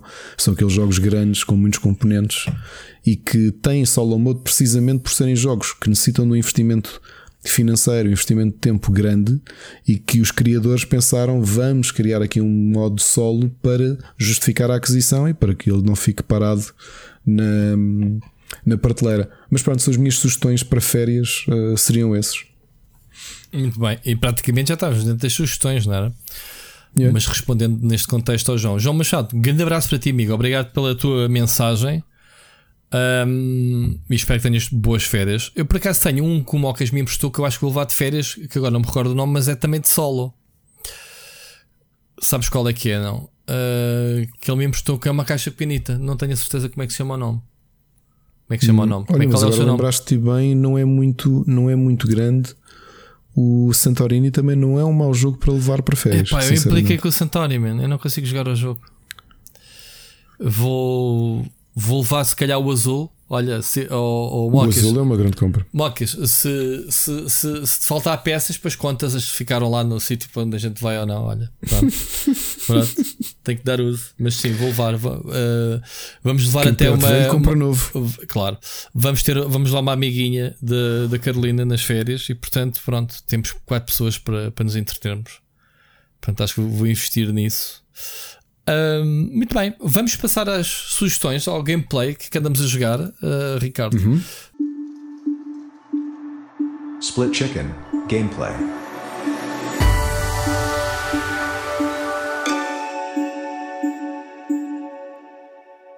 Então vai, se quiseres, eu começo por ser uh, muito pouquinho uh, e vou dizer porquê. Eu, eu, apesar de eu ter dito que a experimentar mata de jogos, eu não, não vou listar aqui.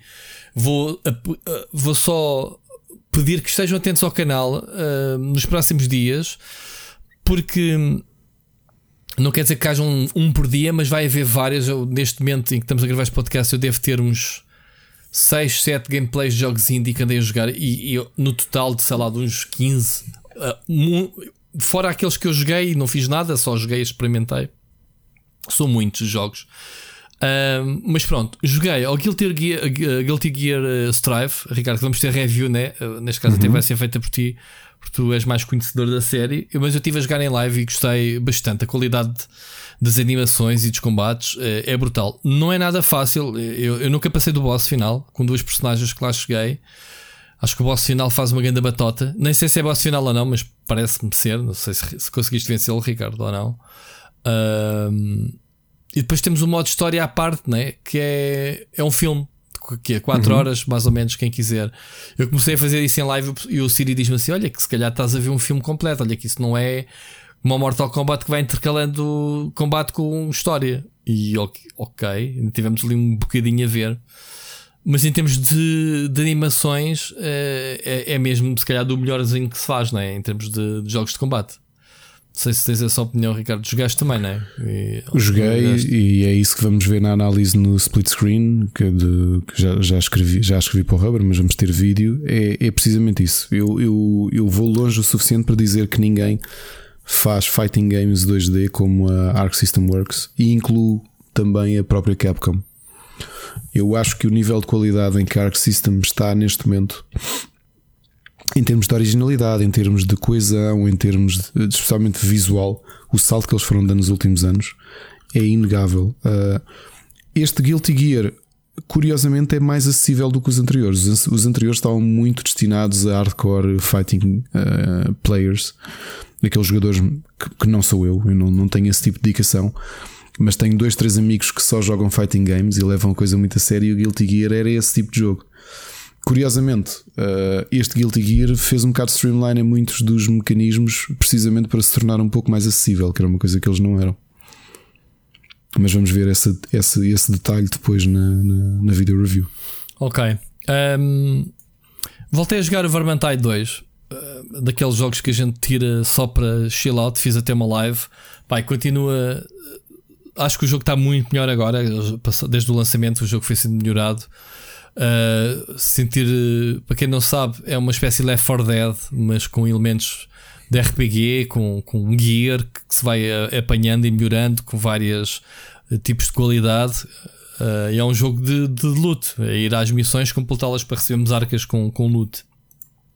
Eles estão a balançar o, o Wartide, que é, é, é, basicamente o Vermintide, mas baseado em 40k, portanto, no, no, no universo futurista do Warhammer. Uh, que não foi nada anunciado desta E3, não foi revelada a data, uh, mas pronto, Vermintide 2 voltei a jogar e gostei bastante. Uh, e foi isso, Ricardo. Esta semana só, só E3, só deu demos de indies e pronto. Não quero, quero mesmo deixar por para verem no canal. Aliás, posso dizer no canal aqueles que já foram lançados, também estou a ser parvo, rapidamente dizer algumas pérolas se tu chegaste a ver ou não. Que é. Uh, hoje saiu, por exemplo, o, hoje, segunda-feira, Okinawa Rush, um beat'em up de samurais que parece uh, uma máquina de arcade antigamente, side-scroll em 2D com pancandaria, dá para jogar dois. Uh, outro foi o Song of Iron, mais uma vez 2D, side-scrolling, mas com Vikings, com um sistema de combate pesado, que se nota mesmo o impacto das armas, muito mais tático. Uh, They Always Run são nomes estranhos, Ricardo, não é? São nomes eh, do Arco da Velha que ninguém se lembra de jogos. The Always Run é basicamente um side-scrolling também em que a personagem tem três braços: tem um braço biónico para, para fazer golpes especiais, para, para partir coisas, para arremessar uh, uh, caixotes pesados aos inimigos. Muito engraçado. Parece um bocado, sei lá, o Robocop, digamos assim. Uh, eu até, até lhe chamei o terceiro braço da lei, que era, que era, o, era o Cobra, não era? É que era o braço forte era. da lei. Pronto, era. uma mistura de cobra com o Robocop, o, o, bra o, o, terceiro, o terceiro braço da lei. Depois também uh, o Sable, que já aqui tínhamos falado, também experimentei a demo, uh, que, é, que, é, que, é, inspirado no, no, no, estilo de Moebius, né? no estilo de Ghibli. Que o Ricardo até me fez um reparo, pronto, que eu deixo aqui, que eu disse que, que os gráficos tinham sido escritos à, feitos à mão e, ele disse: Não, isso é cel shading puro, né? Fizeste-me uhum. essa chamada de atenção. Uh, muito bonito também. Outro título que já publiquei é o Gatewalkers. É um jogo que mistura elementos de, de Diablo, portanto, é um RPG de ação isométrico, mas depois tem elementos de survival em que temos que uh, recolher matéria, uh, recolher, sei lá, água, a personagem tem que se alimentar. Uh, porque sofre com todas essas coisas, tem que se apanhar essas matérias-primas e fazer então poções e essas coisas. Isto é só alguns, só alguns exemplos de jogos que eu tenho dado a experimentar indie, lá está, porque a E3 foi uma porcaria, não há jogos de jeito, mas no canal, se vocês forem ver os vídeos, vocês vão curtir. Agora, tenho para publicar mais alguns quantos, ainda se calhar melhores que estes que eu, que eu trouxe aqui até agora, porque cada um era mais fixe que o outro, e, e é isso. Foi isto, Ricardo, basicamente. Siga tu. Olha, eu, tal como tinha dito, já a semana passada tinha dito que tinha embrulhado aqui por culpa do Biomutant, foi o Biomutant que me deu a vontade de voltar a um, Open Worlds. Uh, estou divertidíssimo no Assassin's Creed Syndicate. Vou fazer completionist ao jogo. Estou hum. a gostar tanto dele, tanto, tanto, tanto. Uh, um bocadinho a prova de que, uh, novamente, os jogos não têm idade. Há coisas que se notam, outras não. Neste caso, é um jogo de 2015 que eu estou a gostar muito, muito dele. Uh, está. Um, acho a cidade espetacular, gosto muito dos personagens, estou a gostar muito da história e estou a divertir-me. E portanto. Vais para o Unity é... depois? Não, não. Acho okay. que não. Okay. Não, acho que vou para o Rogue porque é o único que se joga com o Templário, não é? é eu, eu, eu não joguei esse é o spin-off. É o tal que se passa em Lisboa também no, durante o, o terremoto, acho eu. É, portanto, como se joga com Templário, provavelmente vou jogar para perceber a perspectiva ah, de que Ah, mas deve jogo. ser um, um templário rogue. Lá está, dá nome ao jogo. Um templário que se torna assassino, não é? Vamos ver, vamos ver. Pois, não sei, não Olha, um jogo que ando a jogar e que foi um dos jogos de lançamento do Apple Arcade e que chegou entretanto ao PC é o Mini Motorways, do mesmo estúdio que fez o, o Mini Metro, que é um jogo de puzzle genial, viciante e difícil à brava. Já tinha falado dele aqui há um, há um bom tempo quando, quando aderi ao Apple Arcade. E agora que está no PC, houve, não sei, instalei e tenho andado aqui a divertir-me. A continuar a ser um jogo de puzzle genial, ao estilo do Mini Metro.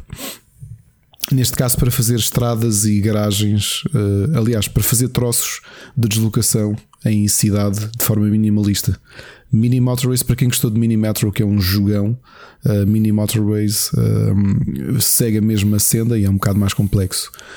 Indo um bocadinho mais atrás, foi curioso ver o. Ontem até comentava isso com o Sírio, porque ele estava a mostrar imagens do Super Mario World.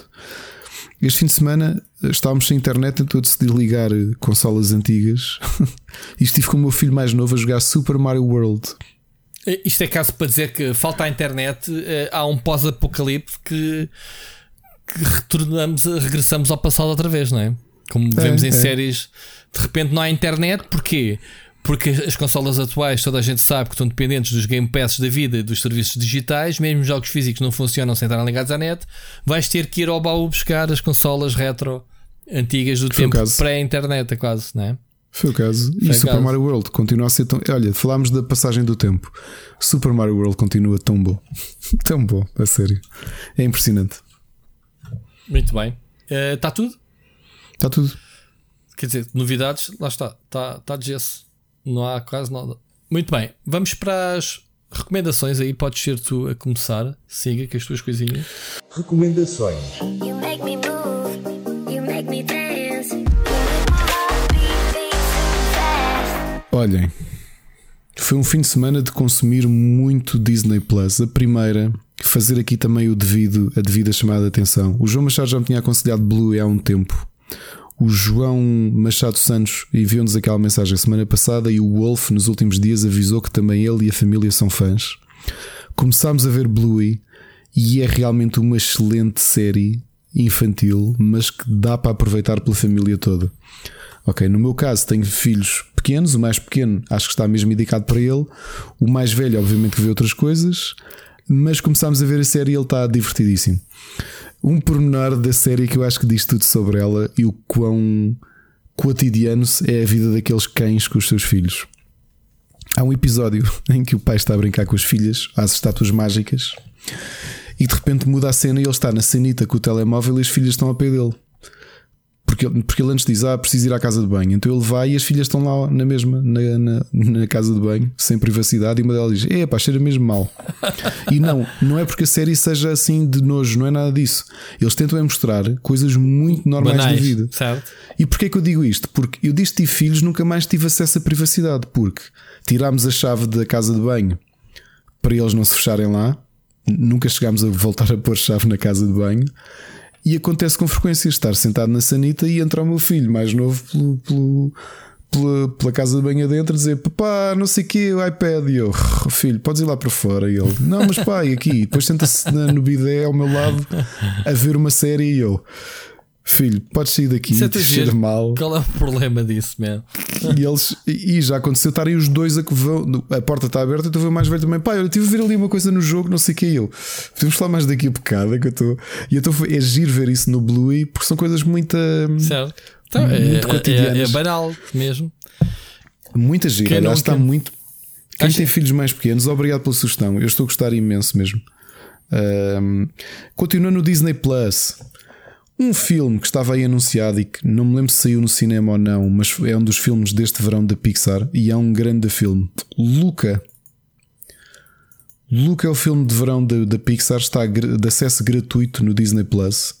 Ao contrário do que aconteceu com a, Ah, com a não, não sabia, ainda ontem andei à procura de um filme e não sabia que estava lá esse. Acabadinho de sair, acho que saiu na sexta-feira. É o filme, de- o novo filme da Pixar e é muito bom. De qualquer É forma, eu não É tenho Pixar de na televisão, tinha que estar a ligar o portátil. É, um, é a história de um. São, é um rapaz que é um. É de um são homens peixes aquilo é passado junto a uma aldeia pescatória em Itália e ele, quando vem à superfície, descobre que, que fica com um aspecto humano. E quando se molha, fica outra vez com um aspecto de homem-peixe. E depois é sobre. o- Não vou contar muito mais, é mesmo muito gira a história. Vale mesmo, mesmo muito a pena. É um grande filme da Pixar. Começamos a ver Loki. Uh, já vimos os dois episódios que existem. Estou a adorar a série. É uma série de. É engraçado porque é um, é um- Ao contrário do que eu imaginava, porque não tinha visto trailer sequer. É uma série de detetives. Não sei, não vi. Em, Não vi. em que o Loki anda com o agent Mobius do Time Verification Agency, Que é o, o Orson. eh, que é o Owen Wilson, que nem parece ele, por acaso. Eu Estive a olhar para ele e o bolas de cabelo branco Está e. envelhecido, não é? É. Tá, tá. Uh, mas acho que está muito bom, até porque foram pegar em coisas bastante desconhecidas da Marvel dos anos 80, ainda no tempo do Walter Simonson a escrever uh, Thor, que foram pegar nesta Time Variation Agency, que foi uma, uma chamemos tradução para a América de uma ideia que o Alan Davis tinha feito em Excalibur, que era uma. Aí nota-se que era influência do Doctor Who, obviamente. O que é que é Time, Verifi- Time Verification or Validation Agency, a TVA? É uma agência que vive fora do tempo e do espaço, como o Doctor, e que sempre que existe alguém que cria ramificações na linha temporal, eles vão lá e prendem-no. Uhum. E foi o que o Loki fez no. Como é que se chama o último filme? Ah, Dos Avengers. Aftermath ou como é que é uma coisa? End War. É o End War, não é? End War, sim. Pronto, quando, quando hum, eles vão roubar o Tesseract e o Tesseract, o Hulk uh, fica irascível e ele, o Loki pega no Tesseract, que cai mesmo aos pés dele. Sim, sim, e ele sim. aí cria uma ramificação na linha de tempo. Mete ao bolso né, e desaparece. Yeah. E então a partir daí uh, eles vão atrás dele porque ele tem que ser punido, porque ele criou uma linha temporal uh, uh, paralela. Mas está muito a giro porque é uma história de detetives em que ele nem sequer anda vestido a Loki, anda de gravata e camisa branca com o outro. Olha, vou fazer aqui uma comparação um bocado estranha. Aquilo é o True Detective da Marvel. Com as devidas comparações, obviamente. Uhum. Mas é uma série de detetives em que o, o Agent Mobius e o, e o, e o Loki andam a investigar uma série de assassinatos, que eu não vou dizer o que é que são, senão estraga.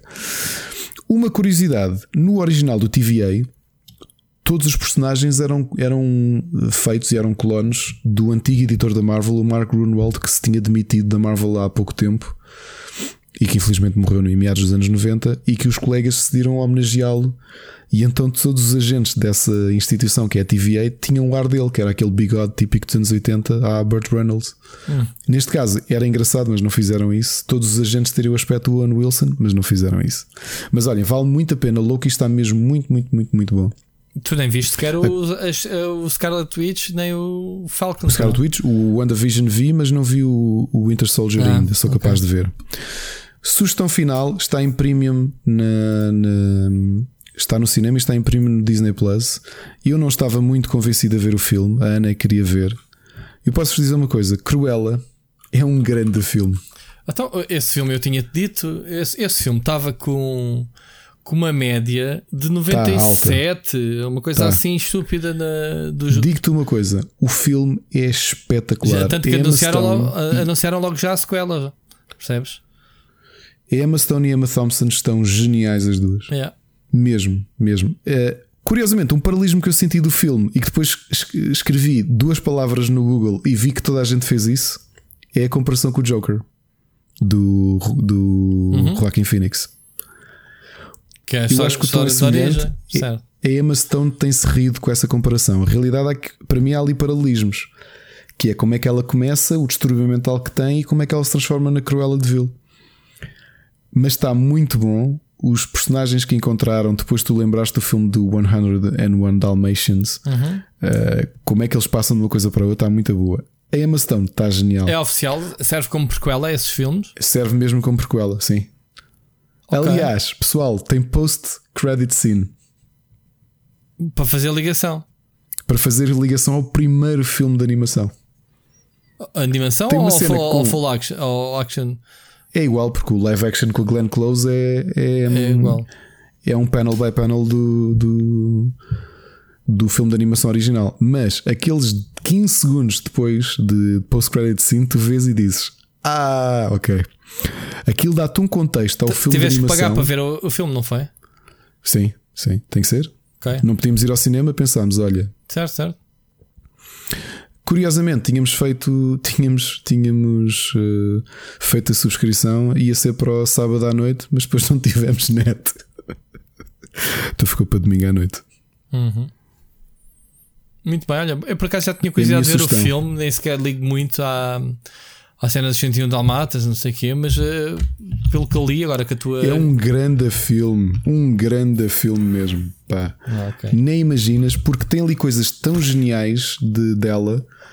De, do, epá, tens de ver. É, Para já é uma cena. O filme todo é aquela onda punk rock dos anos 70. Da. hum, Sim, já percebi, já percebi o tom.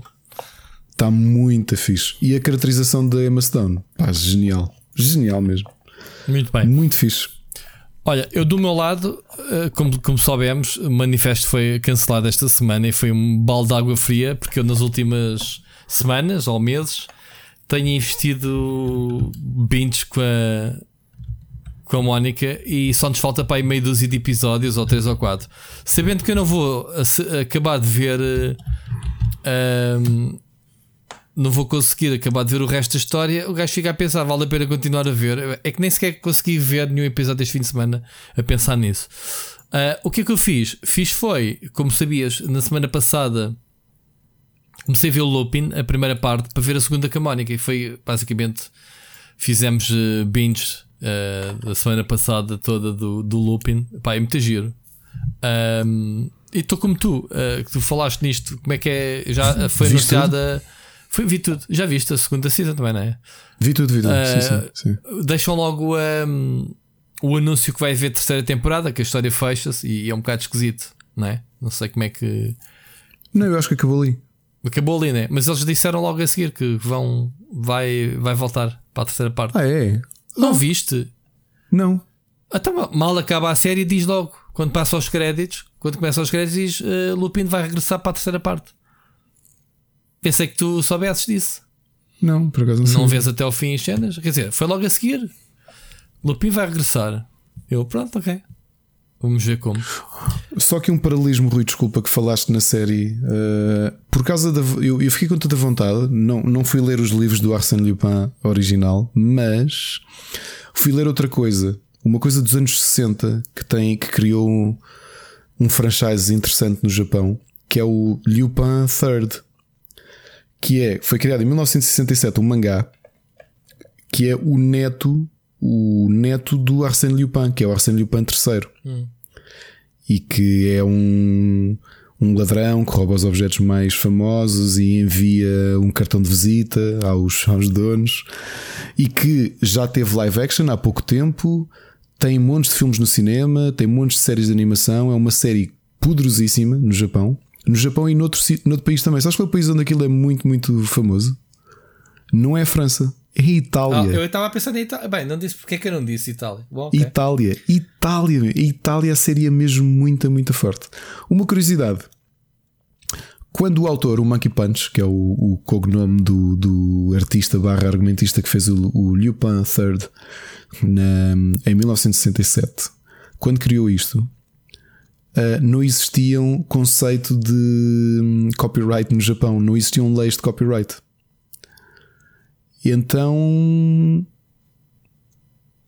Uh, quando a coisa começou a ser legislada, já um, Arsène Lupin estava em domínio, domínio público, então eles não tiveram de não tiveram de fazer nada, mas havia problemas que eles não pediram autorização para, um, para utilizar o personagem. Certo. Portanto, quando foi criado o Arsène Lupin, uh, o Lupin III, a série ainda não estava em domínio público, portanto ainda tinha direitos, porque a série de, do Lupin começou a ser publicada em 1905.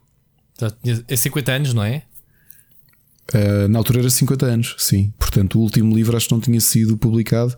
Aliás, como tu tens uma coisa, tu tens um livro, e referem isso no, no- na série francesa, que é o Ar- Arsène Lupin contre R. Locke Por causa do- Sim, sim, sim. dos direitos na altura, em 1906, de não poderem usar o Sherlock Holmes. oficialmente mudaram para Herlock Holmes, que é tipo, tu pensas, é pá, coisa tão ridícula. Eu vi isso. E passou. Passou, já. que estupidez. Enfim, que é o que é, é, é, é, das, é dos 300, não é? E já agora, por curiosidade, que estou sempre aqui a falar do Daigyakoten Saiban, o The Greatest Attorney Chronicles, que vai chegar entretanto à Switch. Por causa de problemas desses, dos direitos do nome Sherlock Holmes, o personagem, como ele vai aparecer na língua inglesa, vai ser ahm, Herlock Holmes no jogo da Switch. já viste? Mais uma vez. Ok. E já agora, o Watson não se vai chamar o Watson, vão-se chamar o Wilson. Oh my god. Oh meu Deus. Enfim.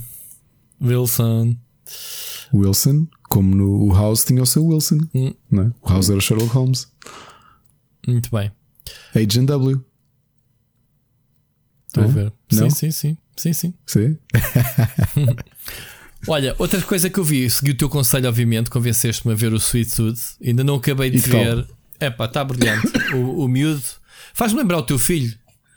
Eu lem- lembro-me do teu miúdo bem inteligente, É, loirinho, tem- de olhos azuis. É, só não tem. Sim, sim. Por acaso também comentámos logo isso. Uh, Fez-me lembrar bastante dele, por acaso. E pá, e ele é adorável, como tu disseste. Uh, É, é. é esperto. Mas não sentiste caraças. que aquele mundo, aquele mundo não é muito assustador? Não sentiste isso? Não, achei não, não é aquele pós-apocalipse Não é habitual. assustador, não, não. Tens, epá, há ali, há ali biz- cenas bizarras. Por exemplo, a história, a história da- do cientista eh, em que mal, mal, eh, os humanos mal veem que o dedo mindinho começa a pescar, eh, que está com, com sintomas da doença, é logo atá-lo à casa e meter fogo à casa. Achei isso muito bizarro e exagerado. Sim, sim. Esse tipo Sim, de sim. exagero de personagens. Ahm, caça às bruxas, literalmente.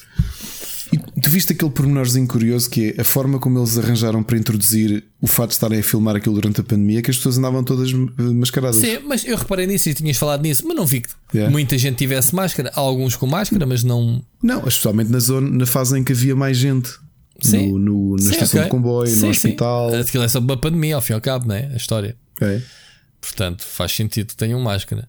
Mas pá, estou a gostar bastante. Estou a gostar bastante. eh, Do... Acho a personagem incrível mesmo. O Sweet Tooth. Vou dizer uma coisa, Rui. Eu não me lembro se a semana passada já tinha lido a banda desenhada ou não. Eu disseste, mas, sim, sim. Que é melhor a série. eh, é, continuei a ler Ah. e continuo a achar que a série é melhor do que a banda desenhada. Ok, ok. Ahm, epá, eu não me lembro, mas eu vi a um póster ou, ou no trailer o Sweet Tooth em versão adulta. Isto é real ou foi o que imaginei? Alguma coisa? Não, o que tu imaginaste foi de veres a capa da banda desenhada em que ele parece mais velho do que o miúdo. Porque é suposto na banda desenhada ele também ter mais ou menos esta idade, mas o traço do desenhador engana um bocado e ele parece um adulto. Eu também sempre, sempre achei que a série ia ser sobre o miúdo em adulto. Pois, e não é. Não é. É ok. mesmo sobre ele em criança. Mas aqui, para mim, continua a ser uma questão de deficiências de, de desenho do, do autor. O traço dele não é assim muito claro, nem é muito expressivo, digamos assim. Epá, eu podia imaginar que tinha visto ele em versão adulta. Foi isso, não foi isso. Foi. Tu foste levado ao engano por causa disso. Pronto, ok.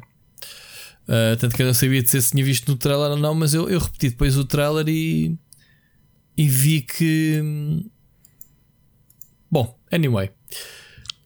Estou a gostar bastante, portanto te aconselho, obviamente. Depois, por fim, ontem, ah, como eu te disse, andamos à procura de um filme no fim de semana.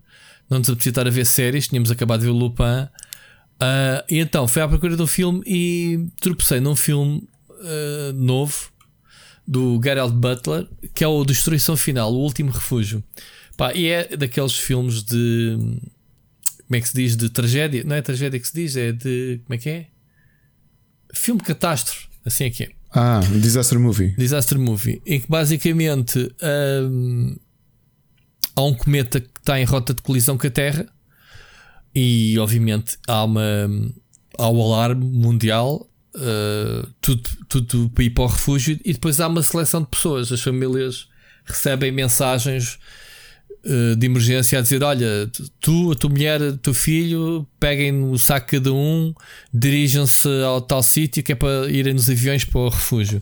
Pá, e o filme passa-se todo na viagem que é desde o alarme, porque ele, quando recebe a mensagem, está com a casa cheia de convidados, tipo, então, mas tu recebeste a mensagem ou não? Não sei o que, não me engano. Depois há aquela drama de leva-me contigo ou leva a minha filha, pá, tipo uma cena boeda, boa pesada. E, e é basicamente um road movie, um, road trip deles a tentarem chegar a- ao tal sítio, com o pormenor de que o filho deles era hum, diabético e eles não aceitavam pessoas com doenças crónicas no refúgio. Epá, e, e tudo o que isso depois desenvolveu, eh, encontros e desencontros, eh, pronto. eh, cenas até chegarem ao destino. E no meio de- dessa viagem toda, vais vendo a transformação do planeta com a aproximação do cometa, eh, as primeiras chuvas de meteoritos, eh, os impactos, eh, pá, tudo cenas assim, eh, muitas giras. Eh, muitas giras do, do ponto de vista da tragédia. Portanto, quem gosta deste tipo de filmes, sei lá, desde que viu Pierce Brosnan a, a correr eh, com, uma- com a lava a correr atrás dele do, do vulcão, portanto, este filme é comedante. o comedante que ele ele está, ele vem a lava, corre, corre, corre, senão a lava vai-te apanhar. eh. Pronto, esse tipo de. e- este está nesse, nessa onda de filmes de tragédia, de, de filmes de desastres. ehm, quem gostar, está tá, tá engraçado. Ehm, e e ele, a, a atriz que faz mulher dele é aquela brasileira que apareceu. eh, que ela fez a V, Batalha Final, que ela é a rainha de- dos lagartos. Ou então. Ah, Morena Baccarino. Exatamente. E a outra série que ela fez foi. eh, 4400. Como é que é? Os 4400. Não. Outra. Que ele, fe- ela- Não, mas fez. Mas fez. Sim, mas o outro- fez o uh, Homeland. Era a mulher do o Homeland. Brody. Exatamente. Pronto. É isso mesmo. Eh, a mulher do, do, do grande protagonista. Inicialmente. Pronto. Exato. Muito giro o filme. Portanto, quem quiser ver. Muito giro. Pronto. Vê-se bem. Não, não é espetacular, mas vê-se. E acho que é tudo de séries. Tens música aqui? Já vi. Tenho música, tenho três álbuns que vão sair sexta-feira. Já que eu tinha falado dos singles de Halloween, que reúnem os Uhum. três vocalistas, à semelhança do concerto que eu felizmente pude ver em 2019 uh, com o Gonçalo Brito no, no Altice. Uh, vai ser o álbum novo, o, finalmente o self-title de Halloween, vai se chamar Halloween, sai esta sexta-feira. Em música um bocadinho mais agressiva, os Fear Factory, os velhinhos Fear Factory, vão lançar mais um álbum, vai se chamar Aggression Continuum. E ainda mais velhinhos, os Sticks, para quem não se lembra dos autores do mítico Domo Arigato Mr. Roboto, Hum. lançam um álbum novo esta sexta-feira chamado Crush of the Crown.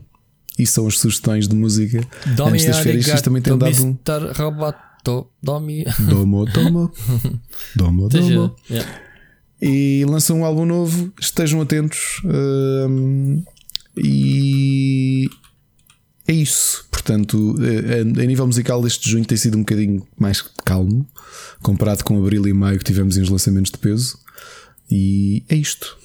E acho que Muito bem, temos, falados por esta semana, nesta season final. É, ahm, não sei eh, o que é que temos aqui de cliffhanger para o próximo anúncio. Temos essa tal coisa que tu me vais anunciar também a seguir. Será, será que devo anunciar já ou, ou- ou nem por isso? Não, não vamos anunciar porque não está, não está feito o projeto ainda. Mas é muito interessante que no nosso universo podcast vamos ver. Olha, Ricardo, quero-te desejar umas boas semanas sem mim. Te esqueças do TPC, esqueças de ver o, o merchandising que as pessoas querem. Ah, quero que descanses também, um bocadito, para depois E voltarmos. que melhor já agora. E- consiga e- dormir. e que melhor, sim. Sabe, mas olha, olha, eu, também tenho dormido muito mal. Eu já não sei o que é que é ter uma noite descansada há muito tempo. Estamos a pensar trocar de cama e de, de colchão porque pensamos, é muita coincidência de nós dois não conseguimos dormir. Sim, quando se for só uma pessoa ainda se percebe duas. Acordo muitas vezes com alterações de temperatura, muito suado, sem motivo nenhum, sei lá, não sei, desconfortável. sei, É que aquelas molas do colchão já é capaz de estarem. Estamos com uma série de, de mudanças aqui em casa para tu veres. Olha, a minha máquina de lavar a louça pifou de vez. Depois de anos andar a, a morrer e voltar, ahm, pifou. Portanto, eu ando há semanas, há duas semanas pelo menos, ou uma semana a lavar a louça à mão e sobra para mim. Eu, sou o L mais fraco cá da casa. É, sofá, andamos para trocar há anos. Éramos para comprar o sofá antes de, de, de arrebentar esta cena da, de- da pandemia e basicamente se eu faço uma sessão de filmes de domingo, levanto-me do sofá todo partido, porque o sofá também já não tem jeito.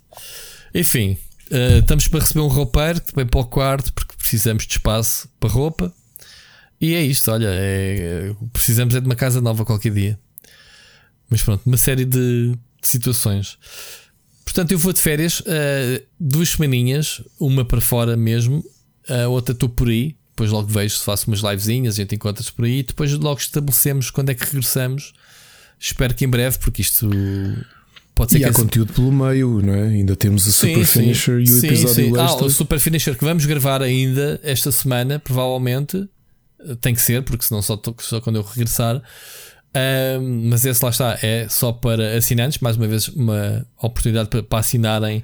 Quem assinar agora como, ahm, como Patreon tem acesso ao, ao conteúdo para trás, portanto, todo o conteúdo que vai sendo acumulando. Portanto, é sempre boa altura para o pessoal fazer a, a assinatura e, obviamente, dar aqui uma ajuda a- a- ao projeto. Ok? Ricardo, um grande abraço para ti. Não nos ouvimos para a semana, mas ouvimos, como já dissemos aqui, algures em breve. Ah, isto é, se, se assinarem o contrato para a quarta temporada, depois daquilo que tu andaste para aí a falar ao bocado, temos que ver se a chefia vai, vai, pronto, se vai aplicar ou não uma sanção ou assim. Ricardo, um grande abraço, amigo, e vemos aí qualquer dia. Um abraço. E boas férias para ti. Muito obrigado, mereces. muito obrigado, obrigado, obrigado. Anda bater, tu bates bem, anda bater, tu bates bem, anda bater, tu bates bem, anda bater, tu bates bem, anda bater, eh, eh, eh, eh. anda bater, eh, eh, eh, eh. Eh, eh, anda bater, eh, eh, eh, eh. Eh, eh, eh, eh, eh, eh. bates bem, tu bates bem, tu bates bem, anda bater, tu bates bem, anda bater, tu bates bem. That